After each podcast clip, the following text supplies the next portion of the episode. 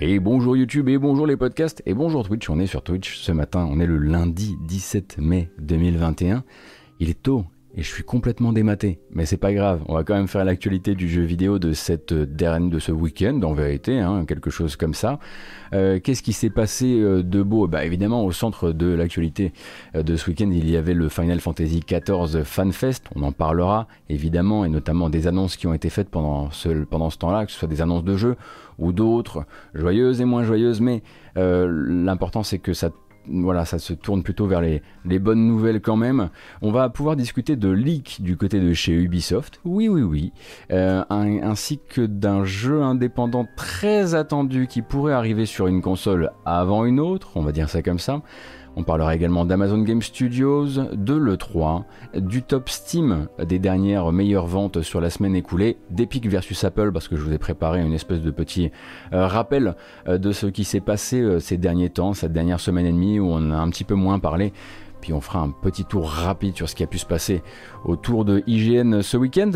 Et on commencera avant toute chose par de la bonne grosse idiotie à l'ancienne, euh, avec euh, le, alors certains l'attendaient, d'autres le redoutaient, j'imagine, mais il y a bel et bien un trailer de l'histoire, de l'histoire de Guilty Gear Strive. Moi, je ne savais pas qu'il y avait une histoire dans Guilty Gear Strive. Je ne savais pas non plus que c'était une fanfic, probablement, comme le dit très bien nos modérateurs, euh, rédigée euh, par quelqu'un de extrêmement jeune.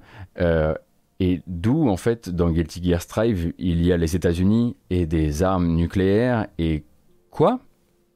Ok. Allons-y. The Tome of Origin. As the name would imply, everything sprang forth from its pages. This book makes anything possible. It granted magic to mankind, crafted our future, and with it, the risk of our downfall.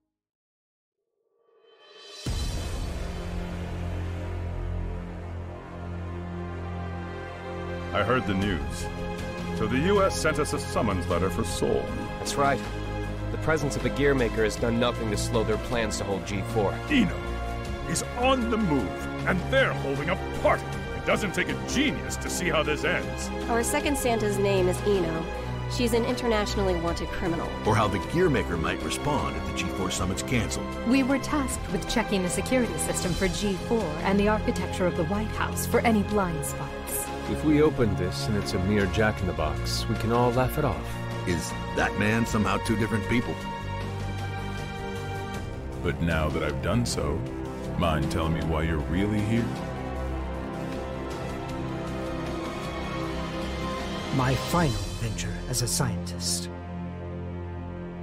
And so begins at long last my world peace experiment. The United States has launched weapons against Illyria. Do something about it. This is about to start another world war. What exactly is your wish? It would kill this world and birth a new universe. That does indeed sound like the work of a god. Oh, this is bad, Chief. For too long, I've chosen to avert my eyes.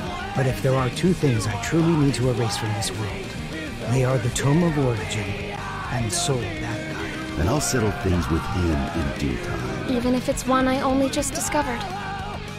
Let's settle things between us right now. Oh ouais. Oh ouais, ça c'était bien, c'était bien subtil et on a compris toute la complexité de l'histoire à venir. Et encore, je vous ai zappé une partie parce que euh, il, est resté encore un petit peu du rap derrière. C'est quoi? C'est le Sacré-Cœur? Non, c'est pas le Sacré-Cœur, mais c'est pas loin. Donc effectivement, les États-Unis du Japon manifestement ont des armes nucléaires et il s'agit, il y a aussi une question à propos d'une espèce d'expérience de voilà, la paix dans le monde qui devrait plus ou moins s'exprimer à partir de gens qui se battent avec leurs poings, leurs pieds, parfois des armes. J'ai pas trop suivi, mais en fait, en, juste en soulevant ceci, je me suis rendu compte que derrière, il y avait depuis très longtemps la volonté de toujours mettre des scénarios là-dedans, dans BlazBlue ou autre, et j'ai été vraiment saisi. Euh, du coup, je suis allé lire un petit peu de quoi il s'agissait, et ça a l'air d'être extraordinairement con. Euh, donc, euh, un peu comme on pourrait recommander à quelqu'un qui ne jouerait jamais à Tekken de sa vie, d'aller peut-être s'intéresser à voilà cette espèce de voilà la, grande la saga des volcans on pourrait on pourrait l'appeler comme ça. Euh, voilà toute cette euh, toute cette parabole sur la sur l'amour filial euh, à base de je jette mon père dans un volcan qui reviendra et me jettera moi-même dans le volcan et puis je reviendrai pour le bref. Eh ben je vous recommanderais peut-être de vous intéresser aussi à ce qui à ce qui peut être produit en termes de scénario autour de Guilty Gear. En tout cas c'est c'est saisissant vraiment je ne pensais pas. Hâte d'avoir le live action est-ce qu'il y a des nanorobots euh, euh, Est-ce qu'il y a des nanomachines? Je sais pas s'il y a des nanomachines dans Guilty Gear. Hmm. Des gens robots, donc c'est des maxi robots, c'est encore mieux. Alors, en fait, euh, c'est sûr que il y avait une autre bande-annonce qu'on aurait pu regarder ce matin. Je vais essayer de pas vous la faire regarder en entier parce qu'elle est quand même extrêmement longue. On est quand même sur un 6 minutes. 6 minutes avec un morceau qui, on peut le dire, est même clivant vis-à-vis de la communauté en question, euh, mais c'était l'une des grosses annonces de ce week-end. Euh, forcément, hein, euh, de nouveaux détails autour de Endwalker, la prochaine extension de Final Fantasy XIV. Le Final Fantasy XIV FanFest a été un événement très particulier ce week-end. Vous avez plusieurs streams, plusieurs VOD de 10 heures à rattraper sur YouTube, dans lesquels vous allez par exemple trouver des, des un, immense cadeau fait à la communauté avec des concerts extrêmement longs, des performances musicales à la fois extrêmement virtuoses et sérieuses, d'autres qui relèvent du pur troll et qui relèvent juste de l'envie des créateurs de créer du lien directement humain euh, avec leur communauté et le fait de voilà de se montrer, de se montrer aussi comme on est, à savoir aussi du, déconneur. Tout ça évidemment ben, en, à distance, hein, sur scène, mais euh, face à un non public. Euh, et a priori un événement qui a été très rassembleur euh, pour la communauté, même si on comprend qu'il y a quelque chose autour de depuis euh, depuis Realm Reborn, il y a quelque chose de très très puissant qui s'est fabriqué. Mais d'abord la bande annonce, la bande annonce finale finale finale de Endwalker, c'est du 6 minutes avec ce morceau que moi à titre personnel j'adore parce que les années 2000 parfois me manquent. on va regarder un bout et puis je vous raconte un petit peu ça après.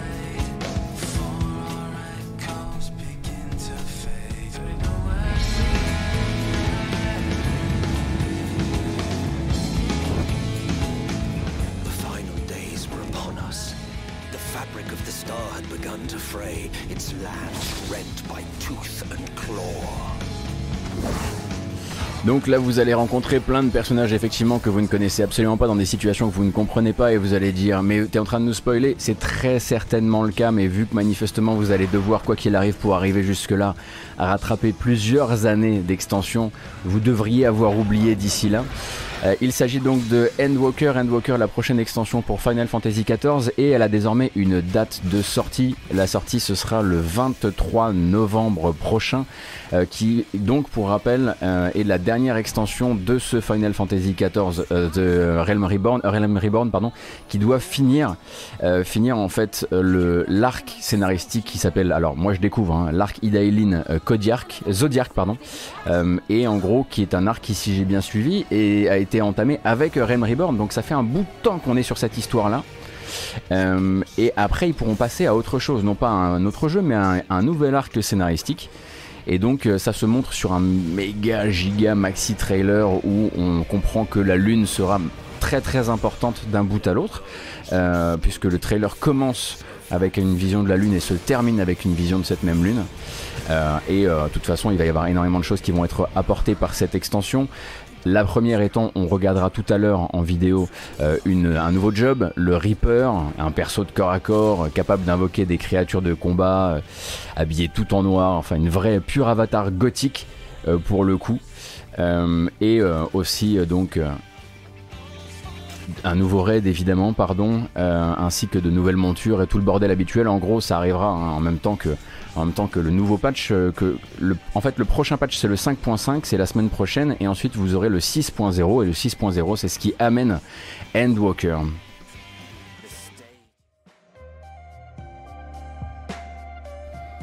Et donc, euh, au passage, vous pourrez aussi faire la rencontre de nouvelles races et créatures de cet univers, comme, si j'ai bien compris, donc euh, des nouveaux, euh, euh, personnages très très mignons qui s'appellent les Loporites, qui sont des espèces de d'hommes lapins qu'on nous a qu'on nous a un petit peu présenté durant le fest.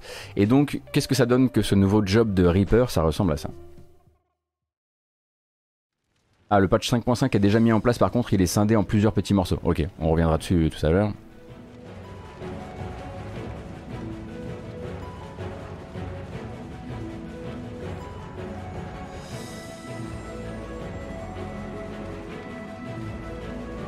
Avec reprise, hein, on l'entend, du thème que vous avez eu dans le trailer. Donc là, on est sur du, voilà, on est sur du gros, euh, du, voilà, du gros job de poseur. Bah bon, si vous avez envie de changer un petit peu, que vous jouez healer depuis trop longtemps, j'imagine qu'un peu de Bloodborne, ça vous fera un petit peu de bien. Effectivement, les Lapori viennent de, sont inspirés d'une race de FF4 euh, Valdonis, tout à fait.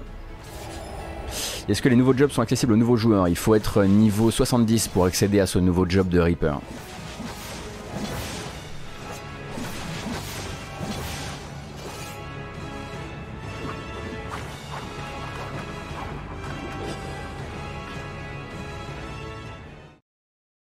Ah c'est terminé, voilà. C'était une toute petite présentation. Et qu'est-ce qu'on a vu aussi du coup euh, Donc le, nouveau raid qui sera introduit s'appelle Myths of the 12. Ça parle des 12. Bon, moi j'ai essayé de me renseigner sur les 12 sans avoir joué au jeu. Vous n'imaginez pas à quel point ça a été le bordel, mais globalement euh, ça, va vous permettre d'explorer tout ça. Si vous avez des questions évidemment sur comment est-ce qu'on peut encore aujourd'hui rentrer dans FF14, tout ça, il y a plein de gens qui vous hurleront que oui. Euh, sur le chat, ça peut être Guishman. Sur Twitter, ça peut être Camui. plein de gens vous diront que oui c'est tout à fait possible, tout en préservant une vie sociale. Je ne sais pas. Moi, j'ai essayé de, j'essaie toujours d'éviter la balle du mieux possible, même si je, même si l'aspect hyper magnétique du jeu et notamment du jeu et du lien qu'entretiennent ses créateurs et la communauté, euh, à chaque fois, voilà, m'attire un petit peu plus proche euh, du, truc quoi. Et effectivement, si j'ai bien compris, il y avait aussi une petite, euh, une petite déception auprès des, euh, auprès des fans puisque la nouvelle race introduite par cette extension n'est pas tout à fait une nouvelle race. c'est une version masculine de comment s'appelle-t-elle dans FF12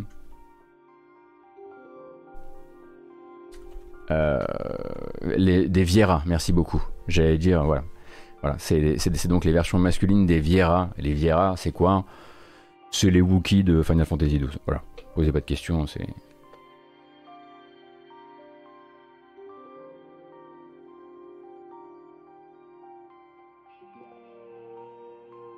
Et il y aura une autre race un peu plus tard dans l'extension, on l'imagine.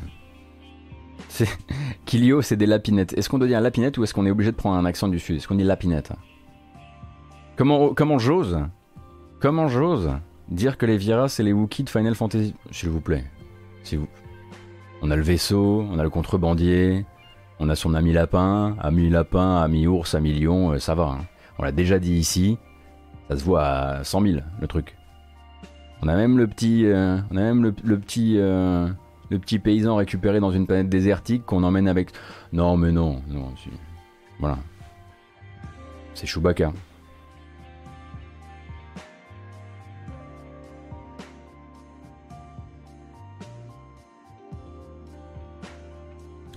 Les Rodgars, qui sont les Ronso de, euh, de, FF10, sont prévus pour plus tard. Ah d'accord, ok. Donc il y a les versions, d'accord, il y a les versions femmes des Ronso qui sont, mais il y, en avait déjà, on en voyait dans FF10 d'ailleurs. Hein, que je dis pas de bêtises. Je me souviens qu'à un moment tu te fais agresser par, euh, par une nana Ronso qui galère un peu à parler avec ses, avec ses maxi, maxi dents ou un truc comme ça.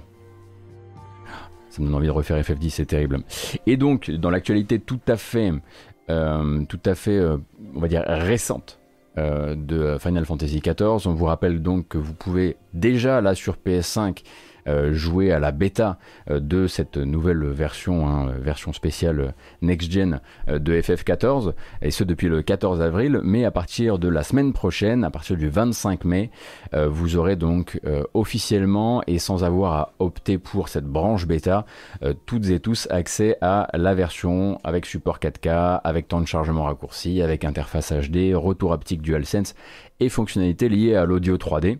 Euh, ce qui est à un moment un, lancement assez important, hein, forcément, qui était régulièrement remis un petit peu en avant durant ce, fan festival, euh, puisque bah, forcément c'est un jeu qui ne, va pas du tout euh, s'éteindre avec les consoles d'ancienne génération et qui a très probablement envie d'ouvrir une nouvelle page de son histoire et un nouveau, et un nouvel arc scénaristique après Endwalker qui sortira, lui, on le rappelle donc, le 23 novembre prochain.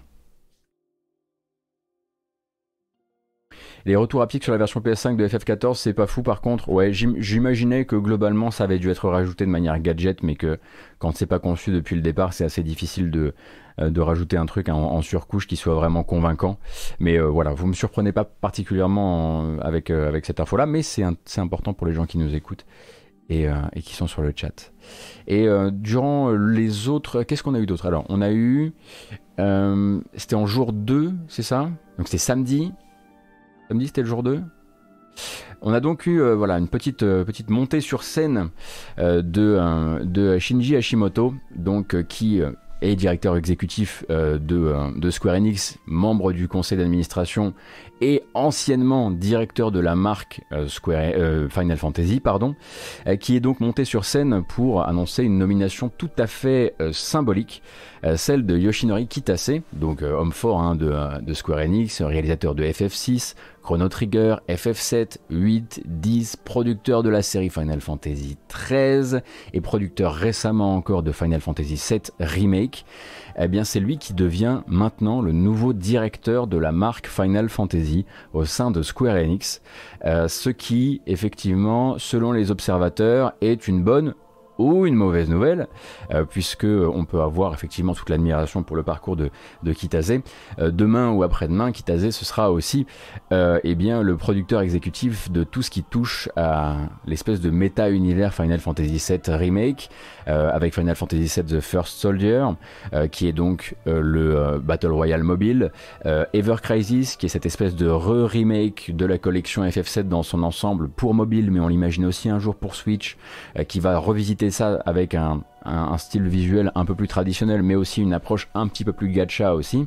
Euh, donc effectivement, le voir lui euh, devenir directeur de la marque Final Fantasy dans son ensemble, soulève, j'imagine, quelques questions, mais c'est aussi la reconnaissance d'un euh, engagement de très très très longue date euh, au service de la série de la série FF. Euh, et du coup, Shinji Hashimoto, lui, reste bah, directeur exécutif de Square Enix, ça va, ça devrait aller, et reste évidemment toujours siège toujours comme un membre senior au conseil d'administration, pendant que Kitase devient directeur de la marque.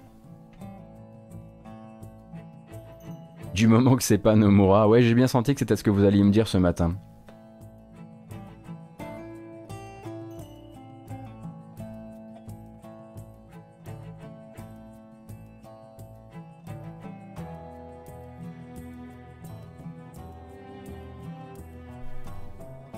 Bon, il s'est passé beaucoup de choses, comme je le disais. Il y a eu des concerts, il y a eu effectivement, vous me le rappeliez ce matin, l'annonce de cette, de, cette guitare, de cette guitare Fender, une Stratocaster euh, Final Fantasy XIV euh, avec son étui custom à 3500 euros. Enfin, voilà, il y, a eu, il y a eu toutes sortes de choses diverses et variées. C'était un fan festival, quoi, hein, avec une, une, sacrée ambiance et euh, des extraits de concerts, justement. Alors, j'en ai pas sélectionné, euh, Guichman, mais euh, bon, je vous rappelle que tout ça, ça se retrouve sur YouTube puisque l'intégralité des VOD est dispo, est dispo a été mis à disposition par, par Square Enix.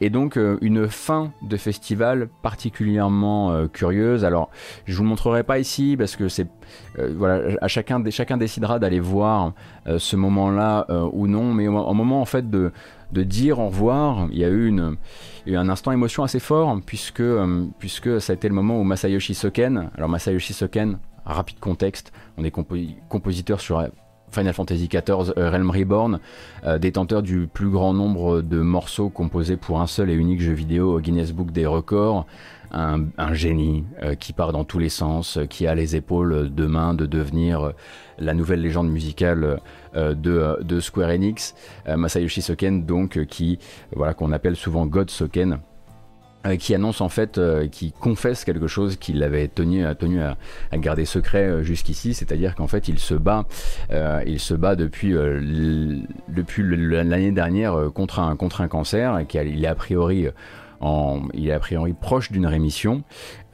Et donc voilà il l'annonce aux fans, parce que c'est ainsi que fonctionne un petit peu cet écosystème euh, avec des, développeurs et une équipe dirigeante de des développeurs qui est extrêmement proche euh, des, euh, des, fans et qui en parle, qui en parle avec eux. Et à partir de là, on se retrouve dans, une, dans, une, dans un moment de vraie, vraie, franche euh, amitié, où on se rend compte bah, que, comme ça avait été déjà dit par le passé, euh, entre, euh, entre Yoshipi, créateur du jeu, hein, et, et, et, Masayoshi Soken, bah, c'est une très forte amitié.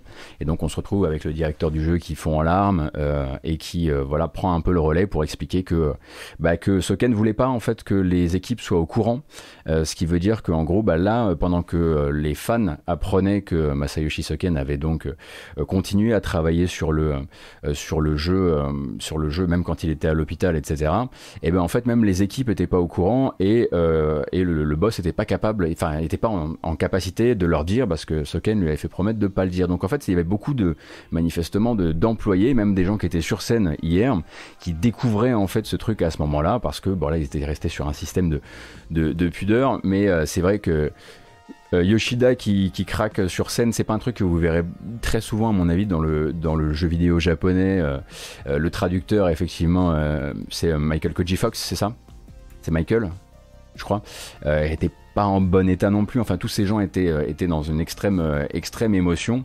Et je pense que sur bien des sujets, on aurait pu, enfin bien des sujets et bien des jeux, on aurait pu, comment dire, vite fait se sentir pousser une sorte de cynisme. Mais là, ça semblait tellement réel et ça semblait tellement être l'histoire d'une famille que c'était. Euh, et donc, euh, voilà, Yoshida terminait en disant Bon, bah écoutez, euh, on imagine que c'était pas comme ça que vous imaginiez la fin de ce, la fin de ce festival. Mais voilà, welcome, welcome, back Soken, c'était un petit peu le, le, hashtag qui a tourné après, puisque bah voilà, c'est surtout une manière pour eux d'en parler au moment où, où, bah, où Masayoshi Soken va mieux et a priori est en train de la gagner cette baston. Et donc ça c'est une excellente nouvelle. Et bah, c'est pour ça que bah, renouvelle évidemment toute son envie de continuer à travailler et à se défoncer pour, pour, pour Final Fantasy XIV. Il faut comprendre l'approche d'un garçon qui est tout à fait total hein, par rapport au jeu. Euh, c'est-à-dire que c'est un type qui est ultra engagé, qui est probablement surengagé d'ailleurs, mais c'est son business et c'est voilà, son, son, rapport à son jeu euh, et qui d'ailleurs, bah voilà, on le savait, euh, on l'a appris hier. voilà, par exemple, le morceau To the Edge, qui est une chanson en plus, a été composée genre vraiment à l'hôpital parce que même même Yoshida lui disait il faut que tu arrêtes de bosser. Et lui disait non mais en fait nous on peut pas peut pas décevoir euh, les fans, les fans attendent, les fans attendent la prochaine extension, etc., etc. Alors évidemment on n'est pas là pour faire une éloge du surtravail et une éloge des gens qui euh, euh, qui ne savent pas s'arrêter, mais voilà maintenant on sait un petit peu où où placer le garçon sur dans cette dans la galaxie dans la galaxie des, des, des, artistes qui travaillent notamment sur ce jeu vidéo japonais. Lui est un est un forçat quel que soit quelles que soient les conditions, et ça lui appartient, mais ça dit énormément de son, sa relation euh, à son jeu. Quoi.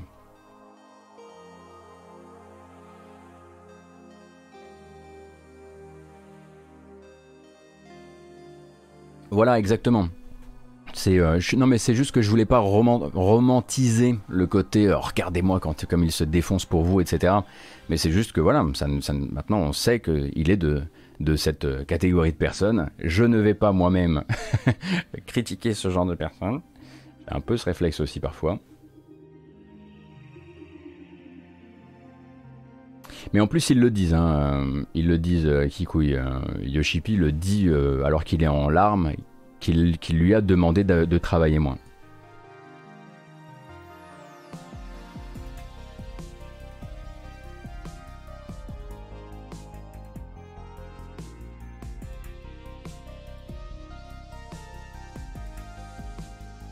Mais du coup, voilà, ce qu'il faut garder, c'est que le garçon va mieux et qu'on risque encore d'avoir des, euh, des extra albums euh, pendant, euh, pendant bah, on imagine, le prochain cycle de vie encore de Final Fantasy XIV. Je vous recommande vraiment de tendre une oreille hein, si vous n'avez absolument pas l'occasion de d'aller bah, d'aller vous d'aller perdre votre vie dans le jeu je veux dire ça comme ça surtout surtout c'est disponible sur les plateformes d'écoute et tout vous vous balancez ça vous prenez par n'importe quel bout vous mettez du shuffle là-dedans et vous allez en prendre euh, plein la tronche et vous n'aurez entendu qu'une partie des choses puisqu'il y a toute une partie qui n'est pas encore sortie en CD. Mais bon, c'est du c'est du travail de, malade. Si vous aimez le prog déjà, euh, si vous aimez le prog rock, euh, Soken, enfin il va vous en mettre plein la tronche. et si et s'il ne maîtrisait que ça. Et du coup, c'est vrai que ça donne une tonalité tout à fait différente à l'autre instant un peu euh, comment dire, l'autre instant un peu, euh, un peu choc de ce fan festival, c'est le moment où en fait il s'est dit que voilà, il y a un morceau en fait dans l'univers de, euh, dans l'univers de, Final Fantasy XIV qui, qui est devenu un peu mythique, qui est devenu un peu un mème et qui désormais sera un mème pour vraiment toujours. Il est caractérisé sous le nom Lahi.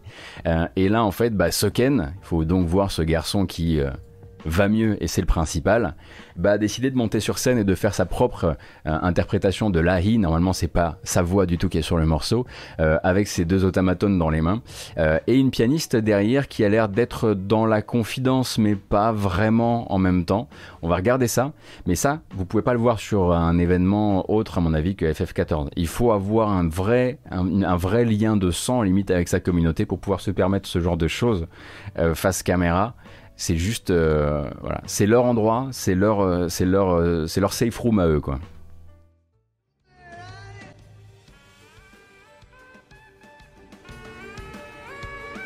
Et encore, je vous ai mis que la fin.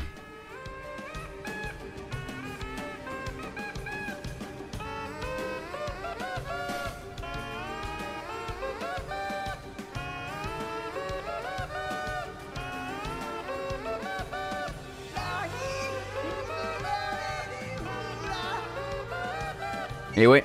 Et alors, rendez-vous compte que c'est son morceau. Et que le morceau défonce à la base. Mais il vient et il le fait.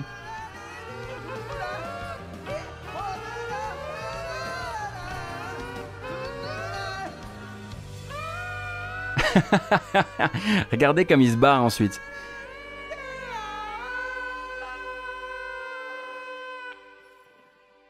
Merci. Allez, salut voilà, Masayoshi Soken, donc qui fait bien ce qu'il veut. C'est une manière de rappeler qu'il fait exactement ce qu'il veut. D'ailleurs, j'avais une question, vous qui, vous y connaissez peut-être un petit peu plus que moi en lore euh, Final Fantasy XIV. Est-ce que la pianiste est son épouse? Parce qu'il y a quelques moments durant le truc où j'ai eu l'impression qu'elle le regardait vraiment avec les yeux du Oh, faut-il que je t'aime énormément pour encaisser toutes tes conneries. Euh, d'accord, donc ils sont pas directement liés par quelque chose du genre. Ok, je me posais la question vraiment. Euh, parce que il y a quelques moments où vraiment elle le regarde là de dire tu, tu vas vraiment au bout des choses, c'est un truc de malade. oui, c'est ça, le côté euh, here we go again. Bref, si vous le voulez bien, nous allons nous accorder une petite, un tout petit passage vers les rumeurs.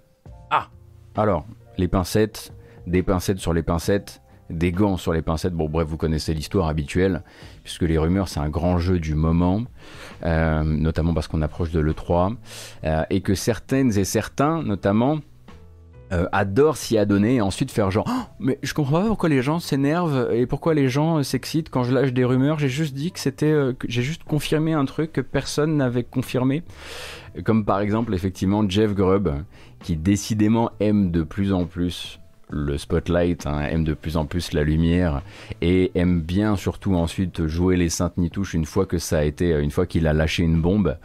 Euh, et la dernière en date, eh bien, ce serait donc hein, Jeff Grubb, on le rappelle, on le rappelle, journaliste chez GamesBeat, euh, ce serait donc que lui le confirme et s'engage à 300% dans le sens où il dit point final, ça va arriver. Euh, Starfield, le prochain jeu de Bethesda Game Studios, sera selon lui une exclue Xbox et PC. Euh, si vous posiez un petit peu la question, puisqu'on se posait un peu la question de, voilà, Phil, Spencer avait, l'avait dit, euh, que ce serait du cas par cas selon les licences. Euh, et Jeff Grubb, lui, s'engage. on apprendra très bientôt, selon lui, que Starfield est une, est une véritable, véritable exclue Xbox PC, donc univers Xbox. Alors ça ne veut pas dire que les autres seront, euh, de cet acabit-là, mais voilà, lui, il a décidé de le confirmer avant les gens. Et l'autre rumeur, effectivement, euh, oh, excusez-moi, je m'étire un petit coup. Voilà. L'autre rumeur nous viendrait effectivement de là, pour le coup, non pas de Jeff Grubb, mais d'autres insiders Xbox.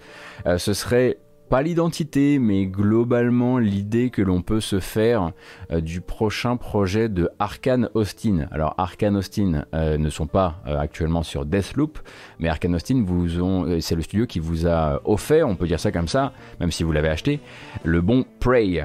Et donc Arkane Austin serait actuellement sur un projet qui en interne serait baptisé Omen.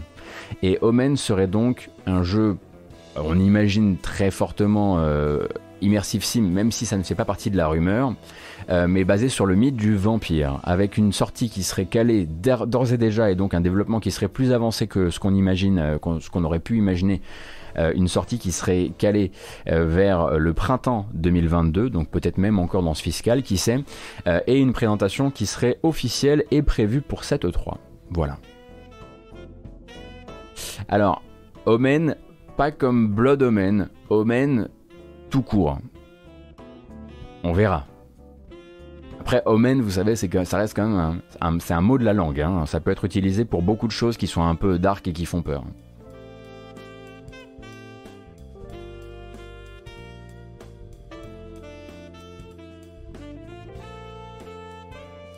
Vous êtes chaud sur les jeux de mots hein, aujourd'hui.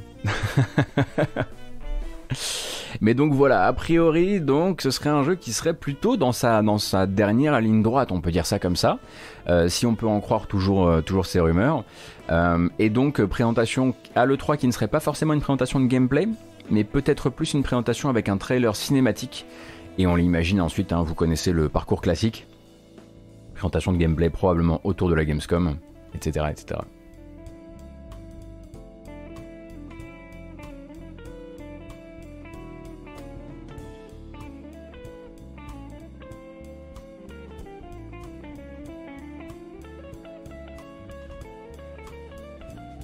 Mais Microsoft n'avait pas déjà annoncé que tous les jeux Bethesda seraient exclus machines qui font le Game Pass Non, Tragic System a priori pas encore. Il disait justement que ça allait, euh, qu'ils avaient, en fait, il disait qu'ils avaient la capacité. Phil Spencer disait qu'ils avaient la capacité euh, financière, qu'ils avaient les épaules pour le faire s'ils le voulaient, mais que ça allait être du cas par cas.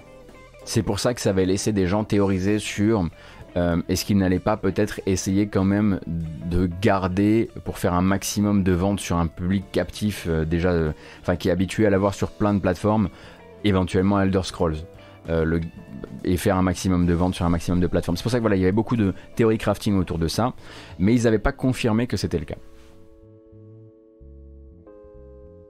Non, non, Raptor, ils avaient dit qu'ils respecteraient juste les exclus déjà annoncés, mais qu'en plus de ça, après, il y aurait peut-être du cas par cas et que. Euh, mais il, me semble que c'était surtout un flex financier hein, à l'époque, qui était de dire si on voulait, on pourrait. Depuis, il a reprécisé ça, vous êtes sûr, sûr? Ah oui, oui, je me souviens de cette prise de parole-là, effectivement. Ah oui, oui, la plus récente. Hmm, hmm.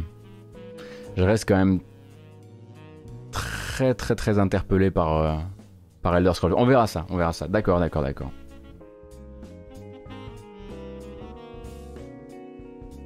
Suis en train de dev un proto immersive sim avec un vampire. Ta news arcane me hype et me démoralise en même temps. Rexstone, ça reste une rumeur. Hein.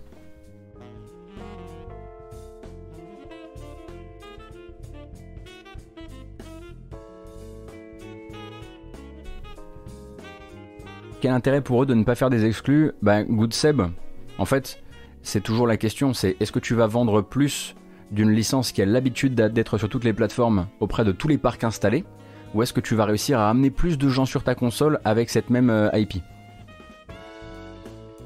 Parce que, en fait, quand on y réfléchit, on a tendance à penser qu'à partir du moment où c'est vendu sur les autres consoles, eux font pas d'argent dessus.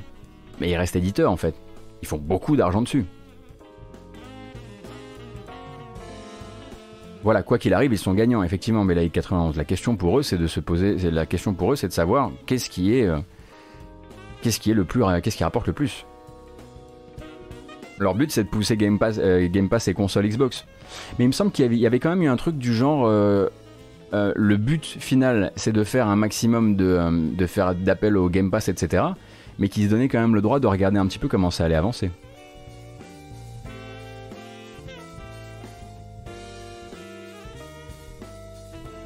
Ils ont pas acheté Bethesda 7 milliards pour pas faire d'exclus, notre Cassim. On en reparlera quand d'ici la sortie de Elder Scrolls 6, il y aura le Game Pass et Microsoft sur PS4.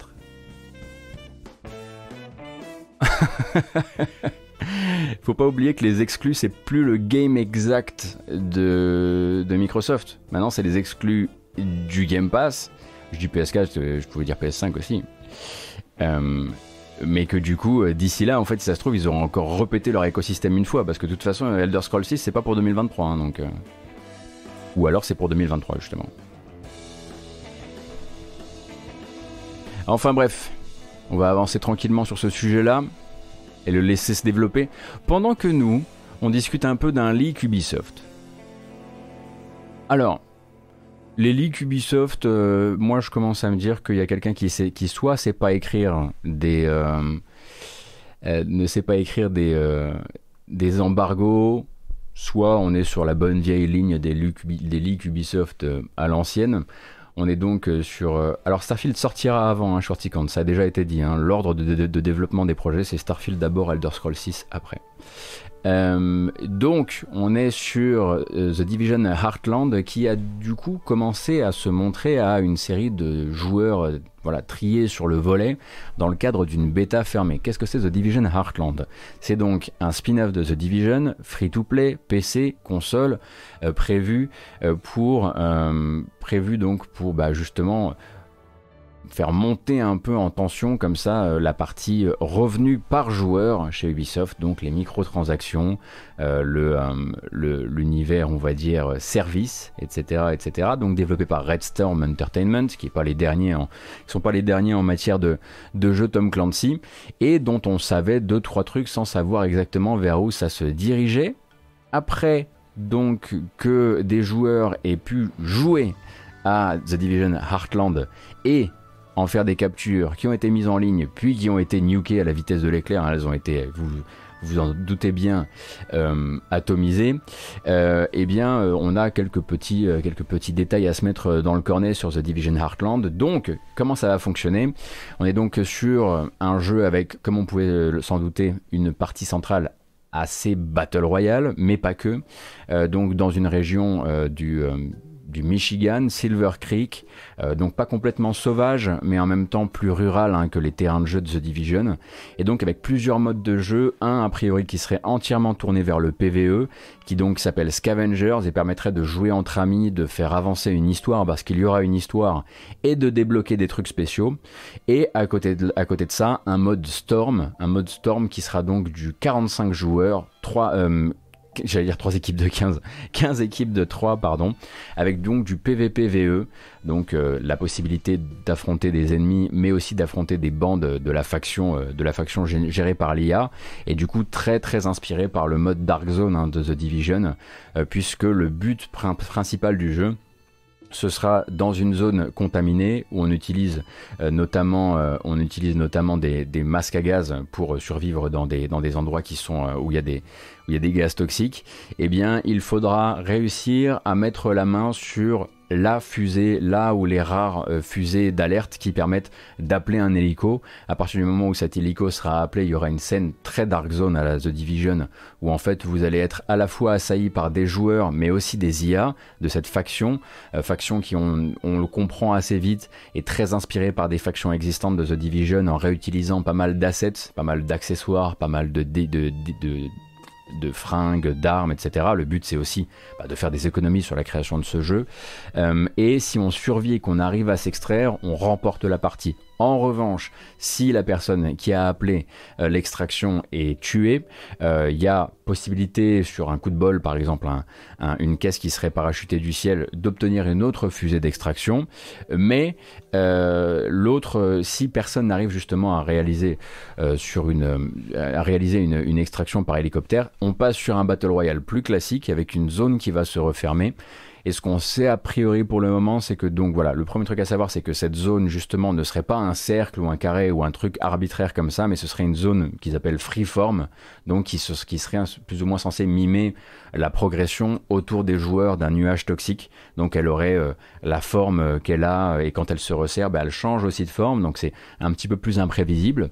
Euh, et à côté de ça, bah, on sait bah, qu'il y aura exactement tout ce que vous pouvez imaginer, du crafting durant la partie avec une interface de crafting qui selon certaines sources qui auraient joué au jeu, rappelle un peu euh, celle de euh, celle d'un The Last of Us, c'est-à-dire que c'est du crafting extrêmement rapide avec un menu de crafting, euh, menu radial qui permet de, fabriquer rapidement des objets. Et donc, bah, fabriquer quoi? Fabriquer de quoi remplir sa santé, puisque globalement, bah, la santé, ça va, ça va pas remonter tout seul. Il va falloir se soigner. On reste dans un battle royale quand même. et à côté de ça, du ramassage d'objets et du ramassage d'objets avec des niveaux de rareté, des niveaux de rareté qui vont monter jusqu'au légendaire, la possibilité d'avoir des armes uniques qui sont parachutées du ciel. Et autour de ça, euh, des skins, euh, des skins cosmétiques euh, à acheter, des skins d'armes à acheter, des loot box à acheter. Vous pouvez vous l'imaginer. Hein, Ubisoft veut, avec on va dire le game feel d'un The Division, dont la qualité n'est plus vraiment approuvée quand même, eh bien Ubisoft veut son Battle Royale qui soit capable demain d'être joué comme un Call of, comme un Apex donc en vue TPS toujours, et avec un tout petit peu plus, si j'ai bien compris, euh, euh, de, flexibilité sur les déplacements, puisqu'il y aura la possibilité notamment de glisser en tirant, justement pour que les, joueurs de Apex euh, soient pas trop perdus. et à côté de ça aussi la possibilité de s'accroupir, parce qu'avant on ne, s'accroupissait pas hein, dans The Division. Soit on était en train de courir, soit on était derrière une mise à couvert, mais là en fait le fait qu'on soit obligé euh, de euh, le fait qu'on soit obligé de réagir plus souvent à la position des personnages et le fait que ce soit aussi du PVP euh, eh bien fait qu'a priori le système de couverture sera un tout petit peu plus fluide et moins magnétique au mur histoire que vous soyez un peu plus libre de vos mouvements donc ça c'est ce qu'on a récupéré bah, des gens qui ont vite vite vite vite regardé la vidéo et vite vite vite eh bien produit des résumés donc cette vidéo maintenant vous pouvez la retrouver hein. il, y a des, il, y a des, extraits un peu, un peu partout sur YouTube mais Ubisoft fait régulièrement euh, la chasse.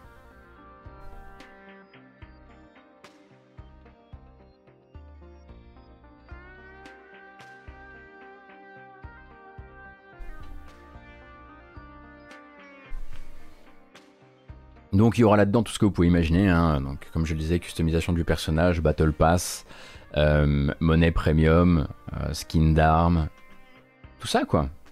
Au calme. Mais en même temps, quand on voit les TPS Battle Royale actuels et le game feel d'un PUBG, bah si c'est bien fait, pardon, mais les déplacements dans The Division, c'est quand même autre chose, quoi. C'est pas pour refaire mon fanboy, euh, mais il y a un coup vraiment à jouer en termes de, en termes de plaisir de jeu en vue TPS, quoi.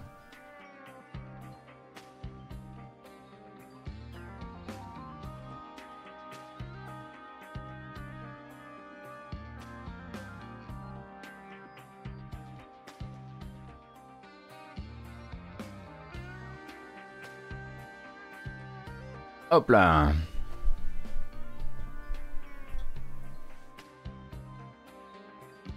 Quand ça lit Ubisoft, c'est pas juste une date de sortie. On rappelle que le jeu est toujours prévu pour euh, ce fiscal, donc euh, d'ici mars 2022. Euh, après, est-ce que quelle forme ça va prendre? Est-ce qu'il y aura des donjons, ce genre de choses? Ça, on ne sait pas trop, hein, c'est sûr. A priori, c'est plutôt genre ils se sont dit, ok, là on a euh, une grande question qui est laquelle de, enfin, lesquelles de nos séries vont pouvoir nous servir à rentrer de la caillasse avec euh, du mode free-to-play, sans desservir, enfin, sans empêcher d'autres développements euh, premium de se mener. The Division est un excellent exemple parce qu'il y a déjà tout le système de rareté, etc., que tout le moteur en termes de, feeling contrôleur en main est déjà là. Et, et bah, globalement, ils vont essayer d'approfondir, d'approfondir de ce côté. C'est le fameux, souvenez-vous, c'est pas parce qu'on va essayer de faire plus de free-to-play qui rapporte qu'on va arrêter de faire des jeux, hein, des AAA plus habituels, habituellement associés à la marque Ubisoft, quoi.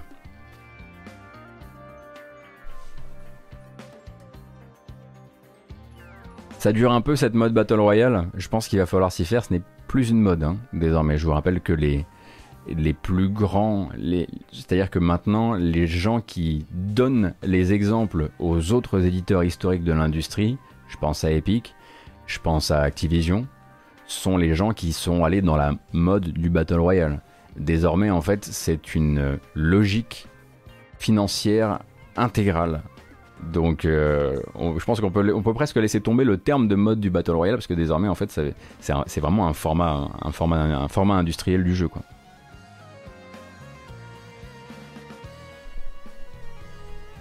Oui, tout à fait. Euh, je suis complètement d'accord, euh, Target Stein. La, Dead Zone, c'était déjà le Battle Royale avant l'heure, donc c'est un. Ce n'est que juste. En fait, j'aurais trouvé ça complètement fou que que Ubi voit les autres faire ce qu'ils sont en train de faire et ils se disent pas. Attendez une seconde, mais on a littéralement tout le tout le concept est là. On a notre truc avec les dead zones qui sont là depuis, euh, euh, depuis tellement longtemps. Il faut évidemment qu'on en fasse un jeu à part.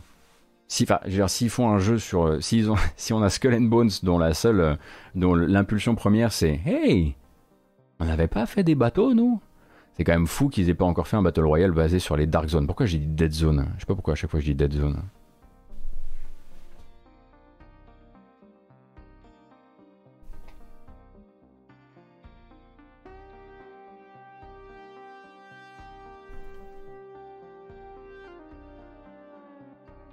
Allez hop, la suite.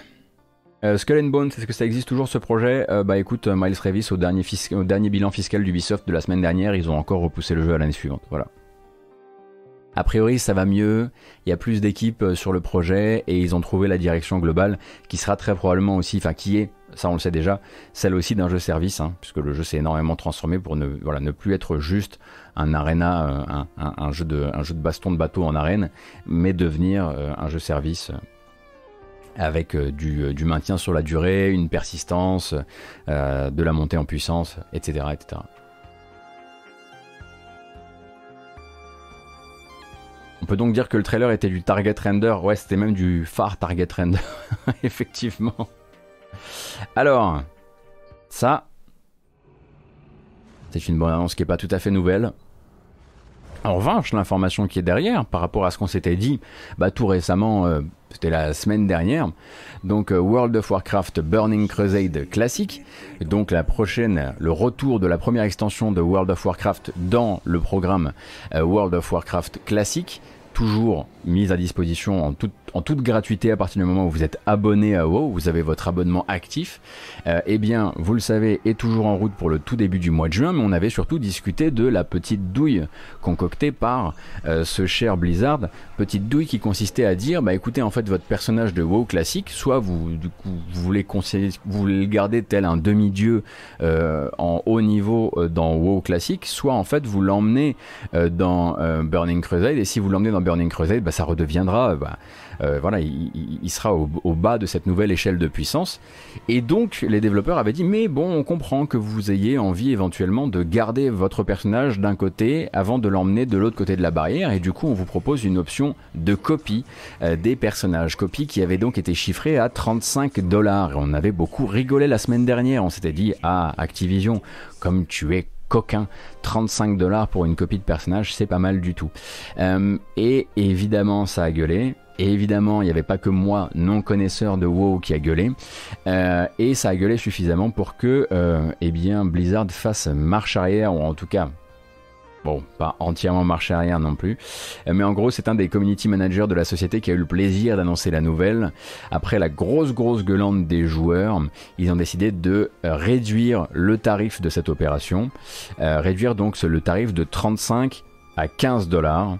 en, disant, hein, quand même, j'aime beaucoup le. Voilà. donc Randy Jordan, le community manager, nous dit 15 dollars devrait permettre à Blizzard de rentrer quand même dans les objectifs qui s'étaient fixés vis-à-vis de ce service en particulier. Ça devrait aller. Petite citation, hein, autre, ce service proposait la copie de personnages dans un autre jeu, c'est assez nouveau pour nous. Notre concept original pour ce service était largement basé sur la manière dont on tarife d'autres services périphériques en items et, items payants autour de lui. Et dans cette déclaration, dans ce côté, euh, bon écoutez, ça coûtait 35 balles, on vous le descend à 15 balles. On tient quand même à vous dire que ça faisait partie d'un écosystème où en fait les prix étaient quand même articulés les uns avec les autres. Donc si vous l'utilisez pas, que vous avez râlé pour qu'il baisse de prix mais que vous l'utilisez pas, soyez pas surpris si demain après-demain il y a des autres trucs qui montent eux de prix. Ou si demain après-demain les nouveaux objets et les, nouvelles options de confort sont plus chers que ce qu'on avait prévu. Parce que vous nous avez fait descendre ce truc là et que bon bah, comprenez bien que voilà. En gros, on comprend que derrière, il y a quand même toute une, toute une préparation qui consiste à dire bon ben voilà, évidemment, on vous le fournit, on vous le fournit gratuitement. Euh, ce, ce, ce WoW classique euh, Burning Crusade, mais derrière nous, il faut quand même qu'on arrive à se rincer. Il va falloir, il faut quand même qu'on essaie au moins de payer le développement, parce que ça a dû être extrêmement compliqué de refaire cette, euh, voilà, ce jeu d'époque et de le réinjecter dans une espèce de machine à, redigestion comme ça. Alors nous, il faut qu'on arrive quand même à refaire de la caillasse dessus, comprenez bien. Euh, et du coup, voilà, j'aime beaucoup la déclaration vraiment du, la déclaration du, du CM est vraiment cool, genre vraiment notre concept original pour ce service était largement basé sur la manière dont on tarife d'autres services périphériques et items payants autour de WoW Burning Crusade. J'adore. C'est du parfait lingo d'enfoiré.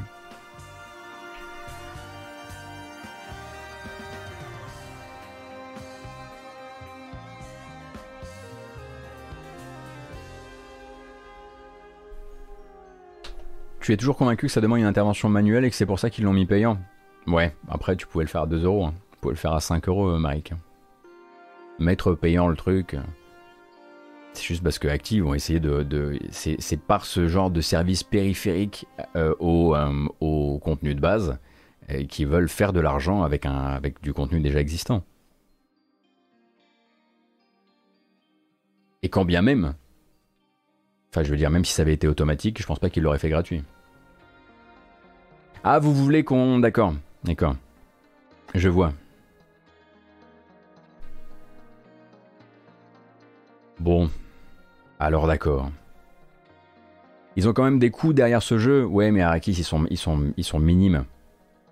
Et puis ça reste quand même un. Si, à chaque fois qu'on voit un jeu arriver dans le Game Pass, on dit que c'est un truc qui doit faire la publicité du Game Pass, on doit pouvoir aussi dire que World of Warcraft Burning Crusade est demain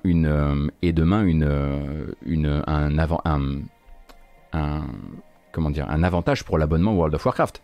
Quand je dis gratuitement, c'est gratuitement si tu es abonné. Donc ça va se faire, ça va se faire, ça va faire se réabonner des gens. On est d'accord? Bah voilà. Donc c'est pas, bien sûr qu'ils ont des frais, mais ils vont, ils sont déjà normalement censés rentrer dedans avec la recréation de les, les réabonnements que ça va créer ou les prolongations d'abonnements que ça va créer. Bref. Combien? 1624 Mmh, oui, c'est pas gratuit, mais offert, effectivement. Le fameux. 1624, on nous. C'est pas rien, mmh. c'est pas trois personnes.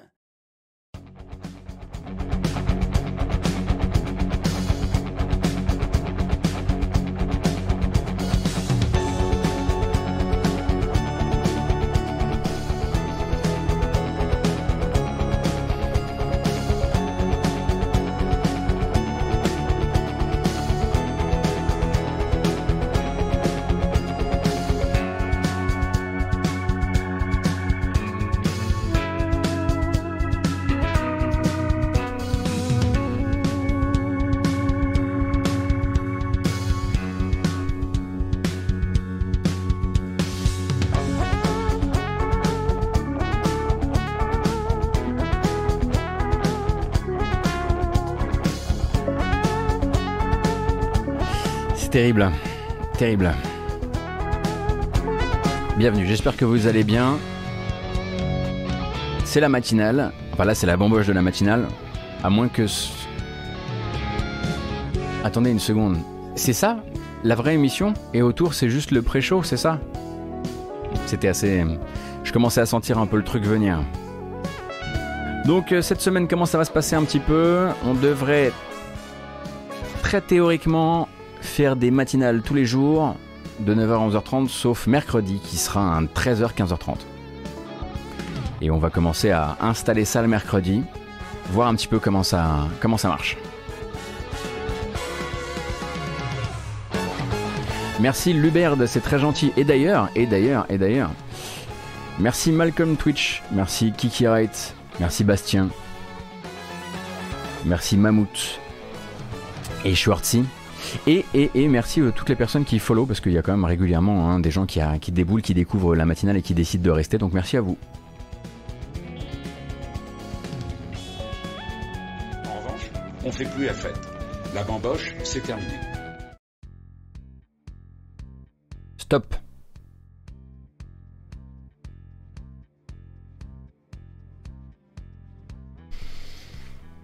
Ah.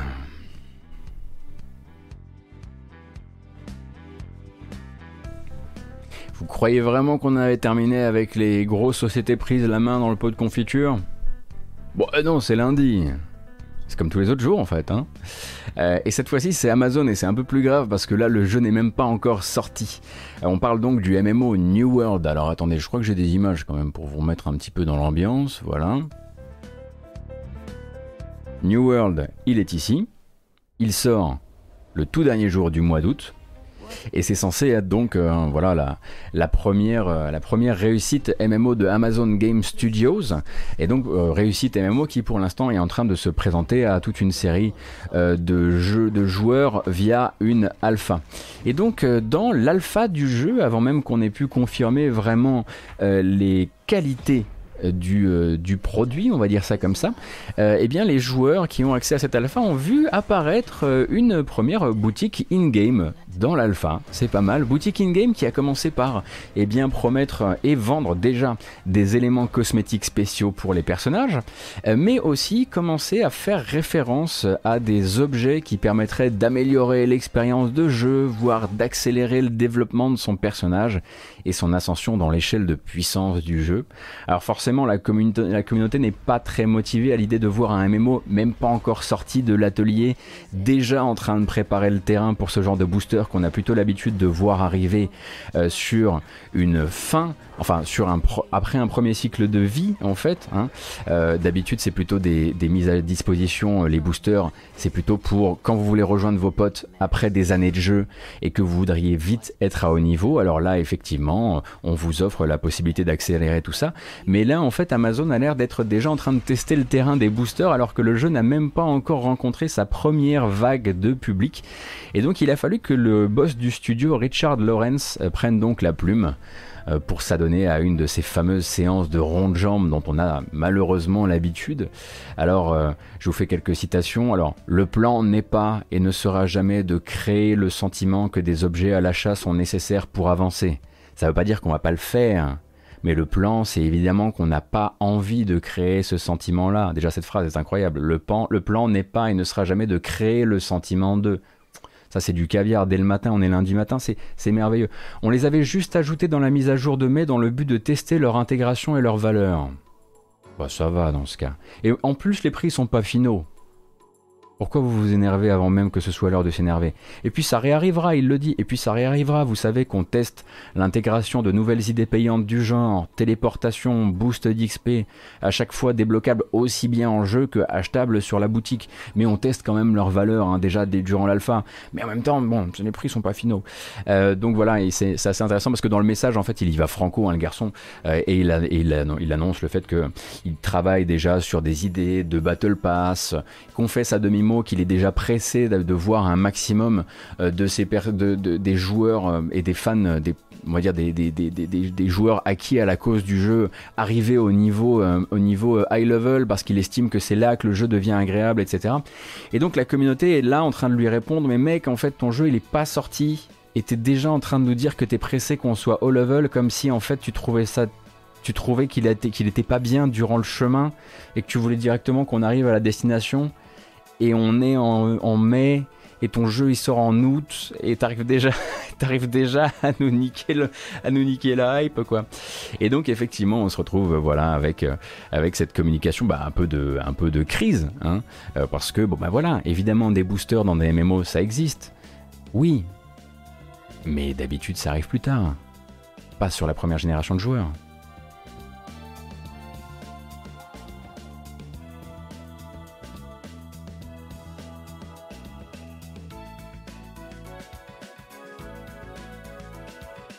Voilà, payer pour atteindre le, niveau final et ensuite s'amuser. Ça a l'air d'être en tout cas comme ça que eux ils envisagent le jeu. Euh, et bah forcément, euh, forcément ça, ça ne, ça comment dire, ça n'arrange pas le bilan global du jeu dans l'opinion générale, qui est de dire, dites donc, votre MMO Amazon, euh, c'est motivé par la passion ou c'est genre plutôt c'est genre plutôt euh, très rationalisé comme projet. Et puis dites donc, euh, pourquoi, pourquoi ça fait des années des années que vous le repoussez? Vous auriez peut-être des problèmes pour, pour comprendre le principe du MMO Et puis, et puis on a aussi lu bah, ces petites enquêtes qui disent que justement vous avez l'air de pas comprendre ce que vous êtes en train de faire. Donc c'est vrai que ça, commence à faire beaucoup autour du jeu, mais il n'a jamais été aussi proche de sortir et à mon avis aussi loin d'une annulation, euh, puisqu'il est prévu pour le 29 août.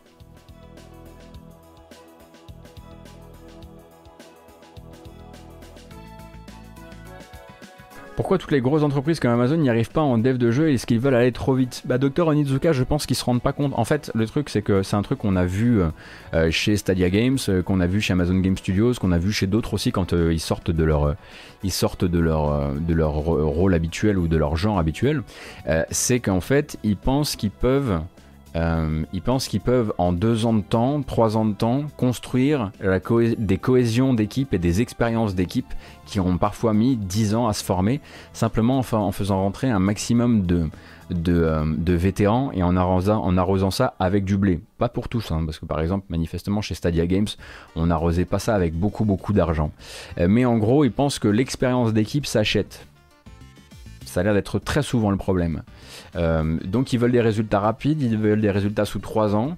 Euh, ils se rendent pas compte que euh, ben, on rentre pas dans le business du jeu vidéo comme ça et que déjà on devrait commencer par 3 ans où en fait tu, tu fais rien, tu te tais, tu mets des sous et tu laisses les gens prototyper des choses. Et ensuite tu commences à communiquer. Quand ton équipe, elle est fabriquée.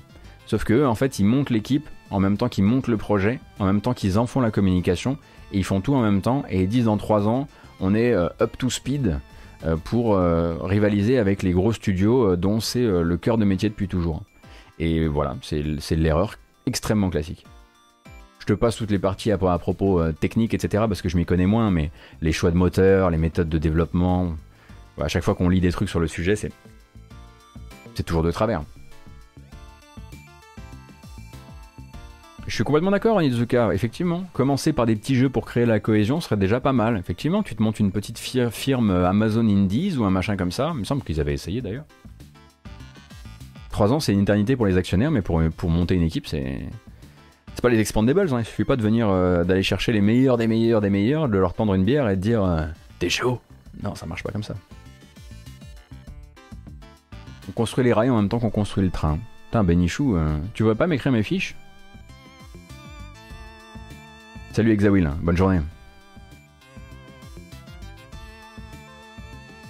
Parfois, c'est juste des managers qui ont de l'XP, mais pas sur les bons trucs. Ah oui, Calamaric, bah ça, tu peux aussi le retrouver, effectivement. Euh, bah, mais après, ça revient à construire quand même une, expérience d'équipe. C'est-à-dire que, euh, oui, effectivement, ça peut être les managers, parce que oui, c'est eux qui vont finalement diriger euh, le sens des rails, on va dire ça comme ça. Bah, c'est ce qu'on a pu voir, effectivement, sur d'autres trucs comme Anthem, comme Avengers, on en parle souvent ici, quoi.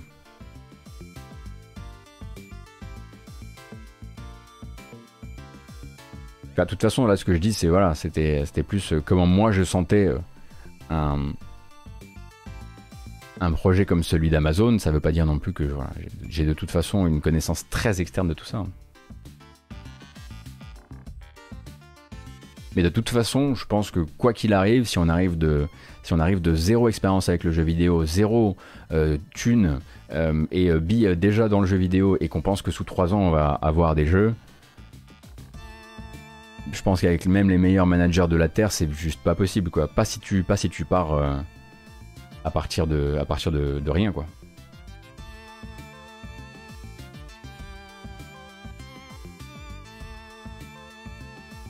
Pourquoi ont-ils abandonné le projet euh, Lord of the Ring euh, Ears C'est parce qu'ils ont eu un problème de droit. En fait, euh, c'est le studio de développement avec lequel, avec lequel il travaillait qui avait le droit d'accès euh, le droit d'adaptation de la licence Lord of the Rings. Et ce même studio a été racheté par, Tencent. Et du coup, Amazon s'est retrouvé avec le bec dans l'eau et absolument aucun moyen de développer le truc. Ils ont, ils ont pas vu, ils, ils ont pas vu devant eux en fait.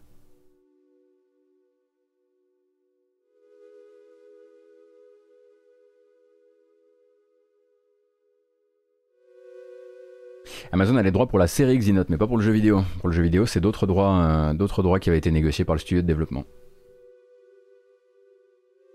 Eh oui. Non, Amazon n'avait pas acheté le pack.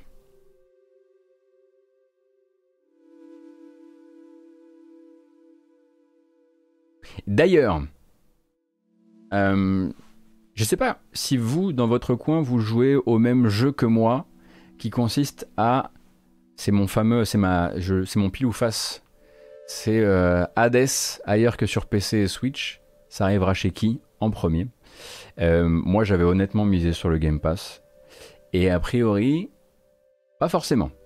Euh, puisque en certification, en Corée, donc, l'organisme coréen de certification des jeux vidéo vient d'approuver la mise sur le marché d'une future version PS4 de Hades, sans date pour le moment. Euh, mais avec un éditeur, figurez-vous. Et oui, un peu comme Risk of Rain 2, hein, qu'on avait découvert sous l'aile de Gearbox quand il s'agit de se tourner vers les consoles. Et eh bien, Super Giant Games euh, avait donc décidé de se laisser ah, je me suis perdu, a donc décidé de se laisser aider par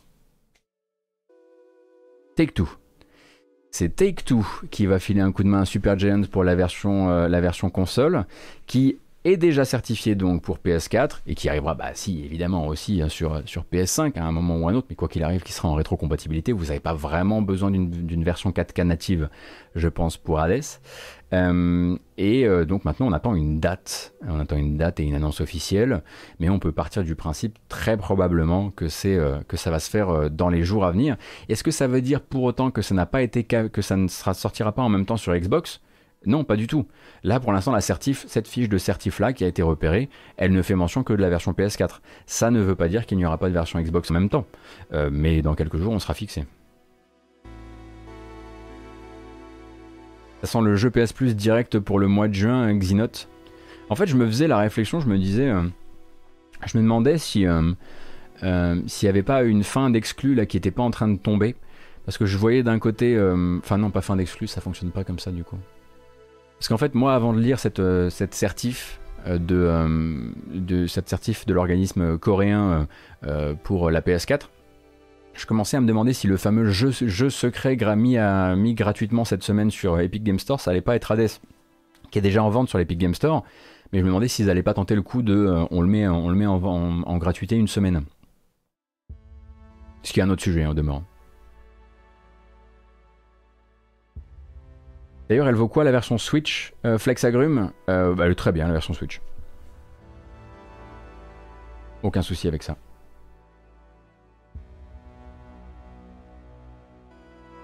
Le jeu a déjà cartonné, pourquoi l'offrir dans un abo? Probablement pour un maxi chez Kos. Euh, ta question, j'imagine, c'est vis-à-vis de Super Giant, comment dans la Jaws?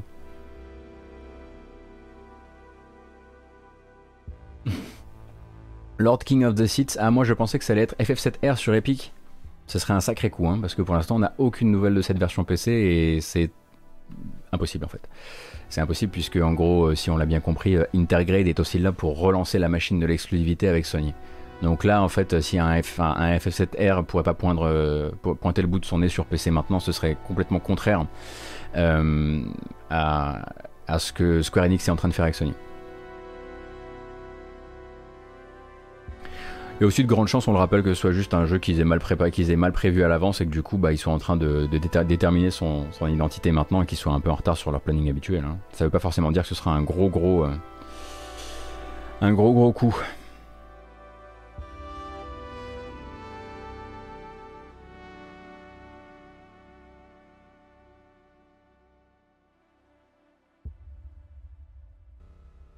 EGS refuse de mettre gratuit un jeu déjà sur leur store, sinon les gens l'ayant payé juste avant l'annonce se font, euh, se entuber. Ah oui, c'est vrai qu'ils seraient obligés de mettre en place une petite campagne de remboursement. Ah ouais, effectivement, Robican, je comprends. Bon, bah, de toute façon, on sera fixé bien assez vite. Hein. La, semaine, la semaine commence. Alors, alors, ça c'était bon, Amazon en a parlé. Ah oui, le 3. C'est une news de vendredi que j'ai oublié. Encore une news que j'ai oublié de vous passer, elle est pas mal celle-ci. Euh, donc, euh, le 3 est en train de, bah, de préparer un peu le terrain pour la suite euh, en termes de comment va se passer l'événement, cet événement entièrement à distance avec des conférences qui vont être confiées à des partenaires, des, des conférences d'a priori un temps maximum de deux heures, ça vous le saviez déjà. Et a priori, ça partira aussi sur une application mobile, application mobile donc euh, qui devrait permettre de gamifier un peu pour, euh, euh, pour les joueurs l'événement même de l'E3, où il y aura dans l'application une sorte de hub, une sorte de hub qui vous permettra donc de vous rendre directement sur des expériences interactives qui seront tournées vers les marques, donc des espèces de stands virtuels pour tel pour Ubisoft, pour j'allais dire Sony, mais non, pour Microsoft, pour ceci, cela, des stands virtuel, des zones de chat entre utilisateurs et une bonne dose de gamification avec des leaderboards, euh, des secrets à trouver, etc. etc. Donc ce, cette E3 Portal, euh, ça va d'abord se lancer sur mobile le 7 juin pour les médias et ensuite, euh, enfin pour les médias, pour les influenceurs et on imagine aussi pour, pour tous les gens qui seront sur la liste. Et puis ensuite, ouverture pour tout le monde le 12 juin euh, donc avec euh, possibilité d'utiliser cette, euh, cette, application de manière normale, mais aussi de créer un profil, de rentrer dans des salons, dans des forums, comme je le disais, des leaderboards, etc.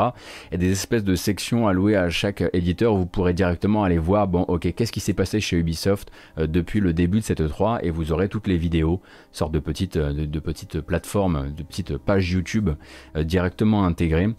Alors bon, Application évidemment gratuite à l'utilisation, mais mon premier réflexe là tout de suite, ce serait pas de me dire, ce serait pas de vous dire de l'installer quoi.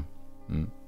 Euh, puisque probablement comme beaucoup beaucoup de choses qui ont été préparées par l'ESA autour de cette E3, c'est probablement quelque chose qui a été assez précipité, ou en tout cas un, goodies dont le périmètre de développement a changé énormément au cours des dernières semaines.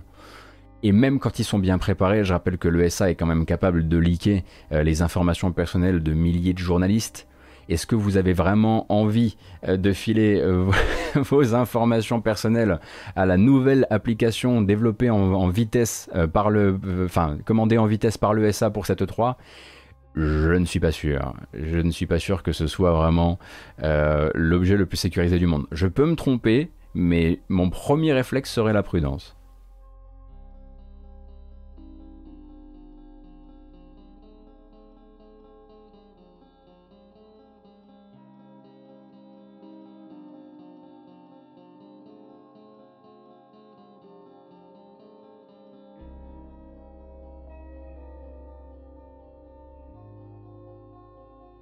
Je la téléchargerai pour le bien de la science.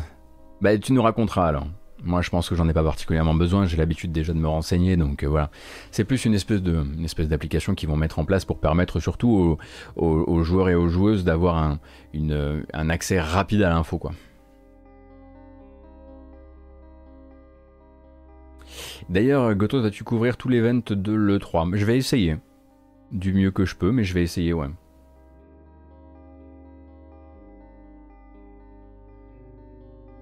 C'est pas la première application que tout le monde possède qui leak. Et Starb, je suis d'accord. Mais du coup, on fait quoi? Je veux dire, le commentaire en, lui-même, qu'est-ce qu'il, euh, qu'est-ce que ça crée de dire ça? Je comprends pas trop. Oui, je suis d'accord. Bah du coup, on appelle encore plus à la prudence, non?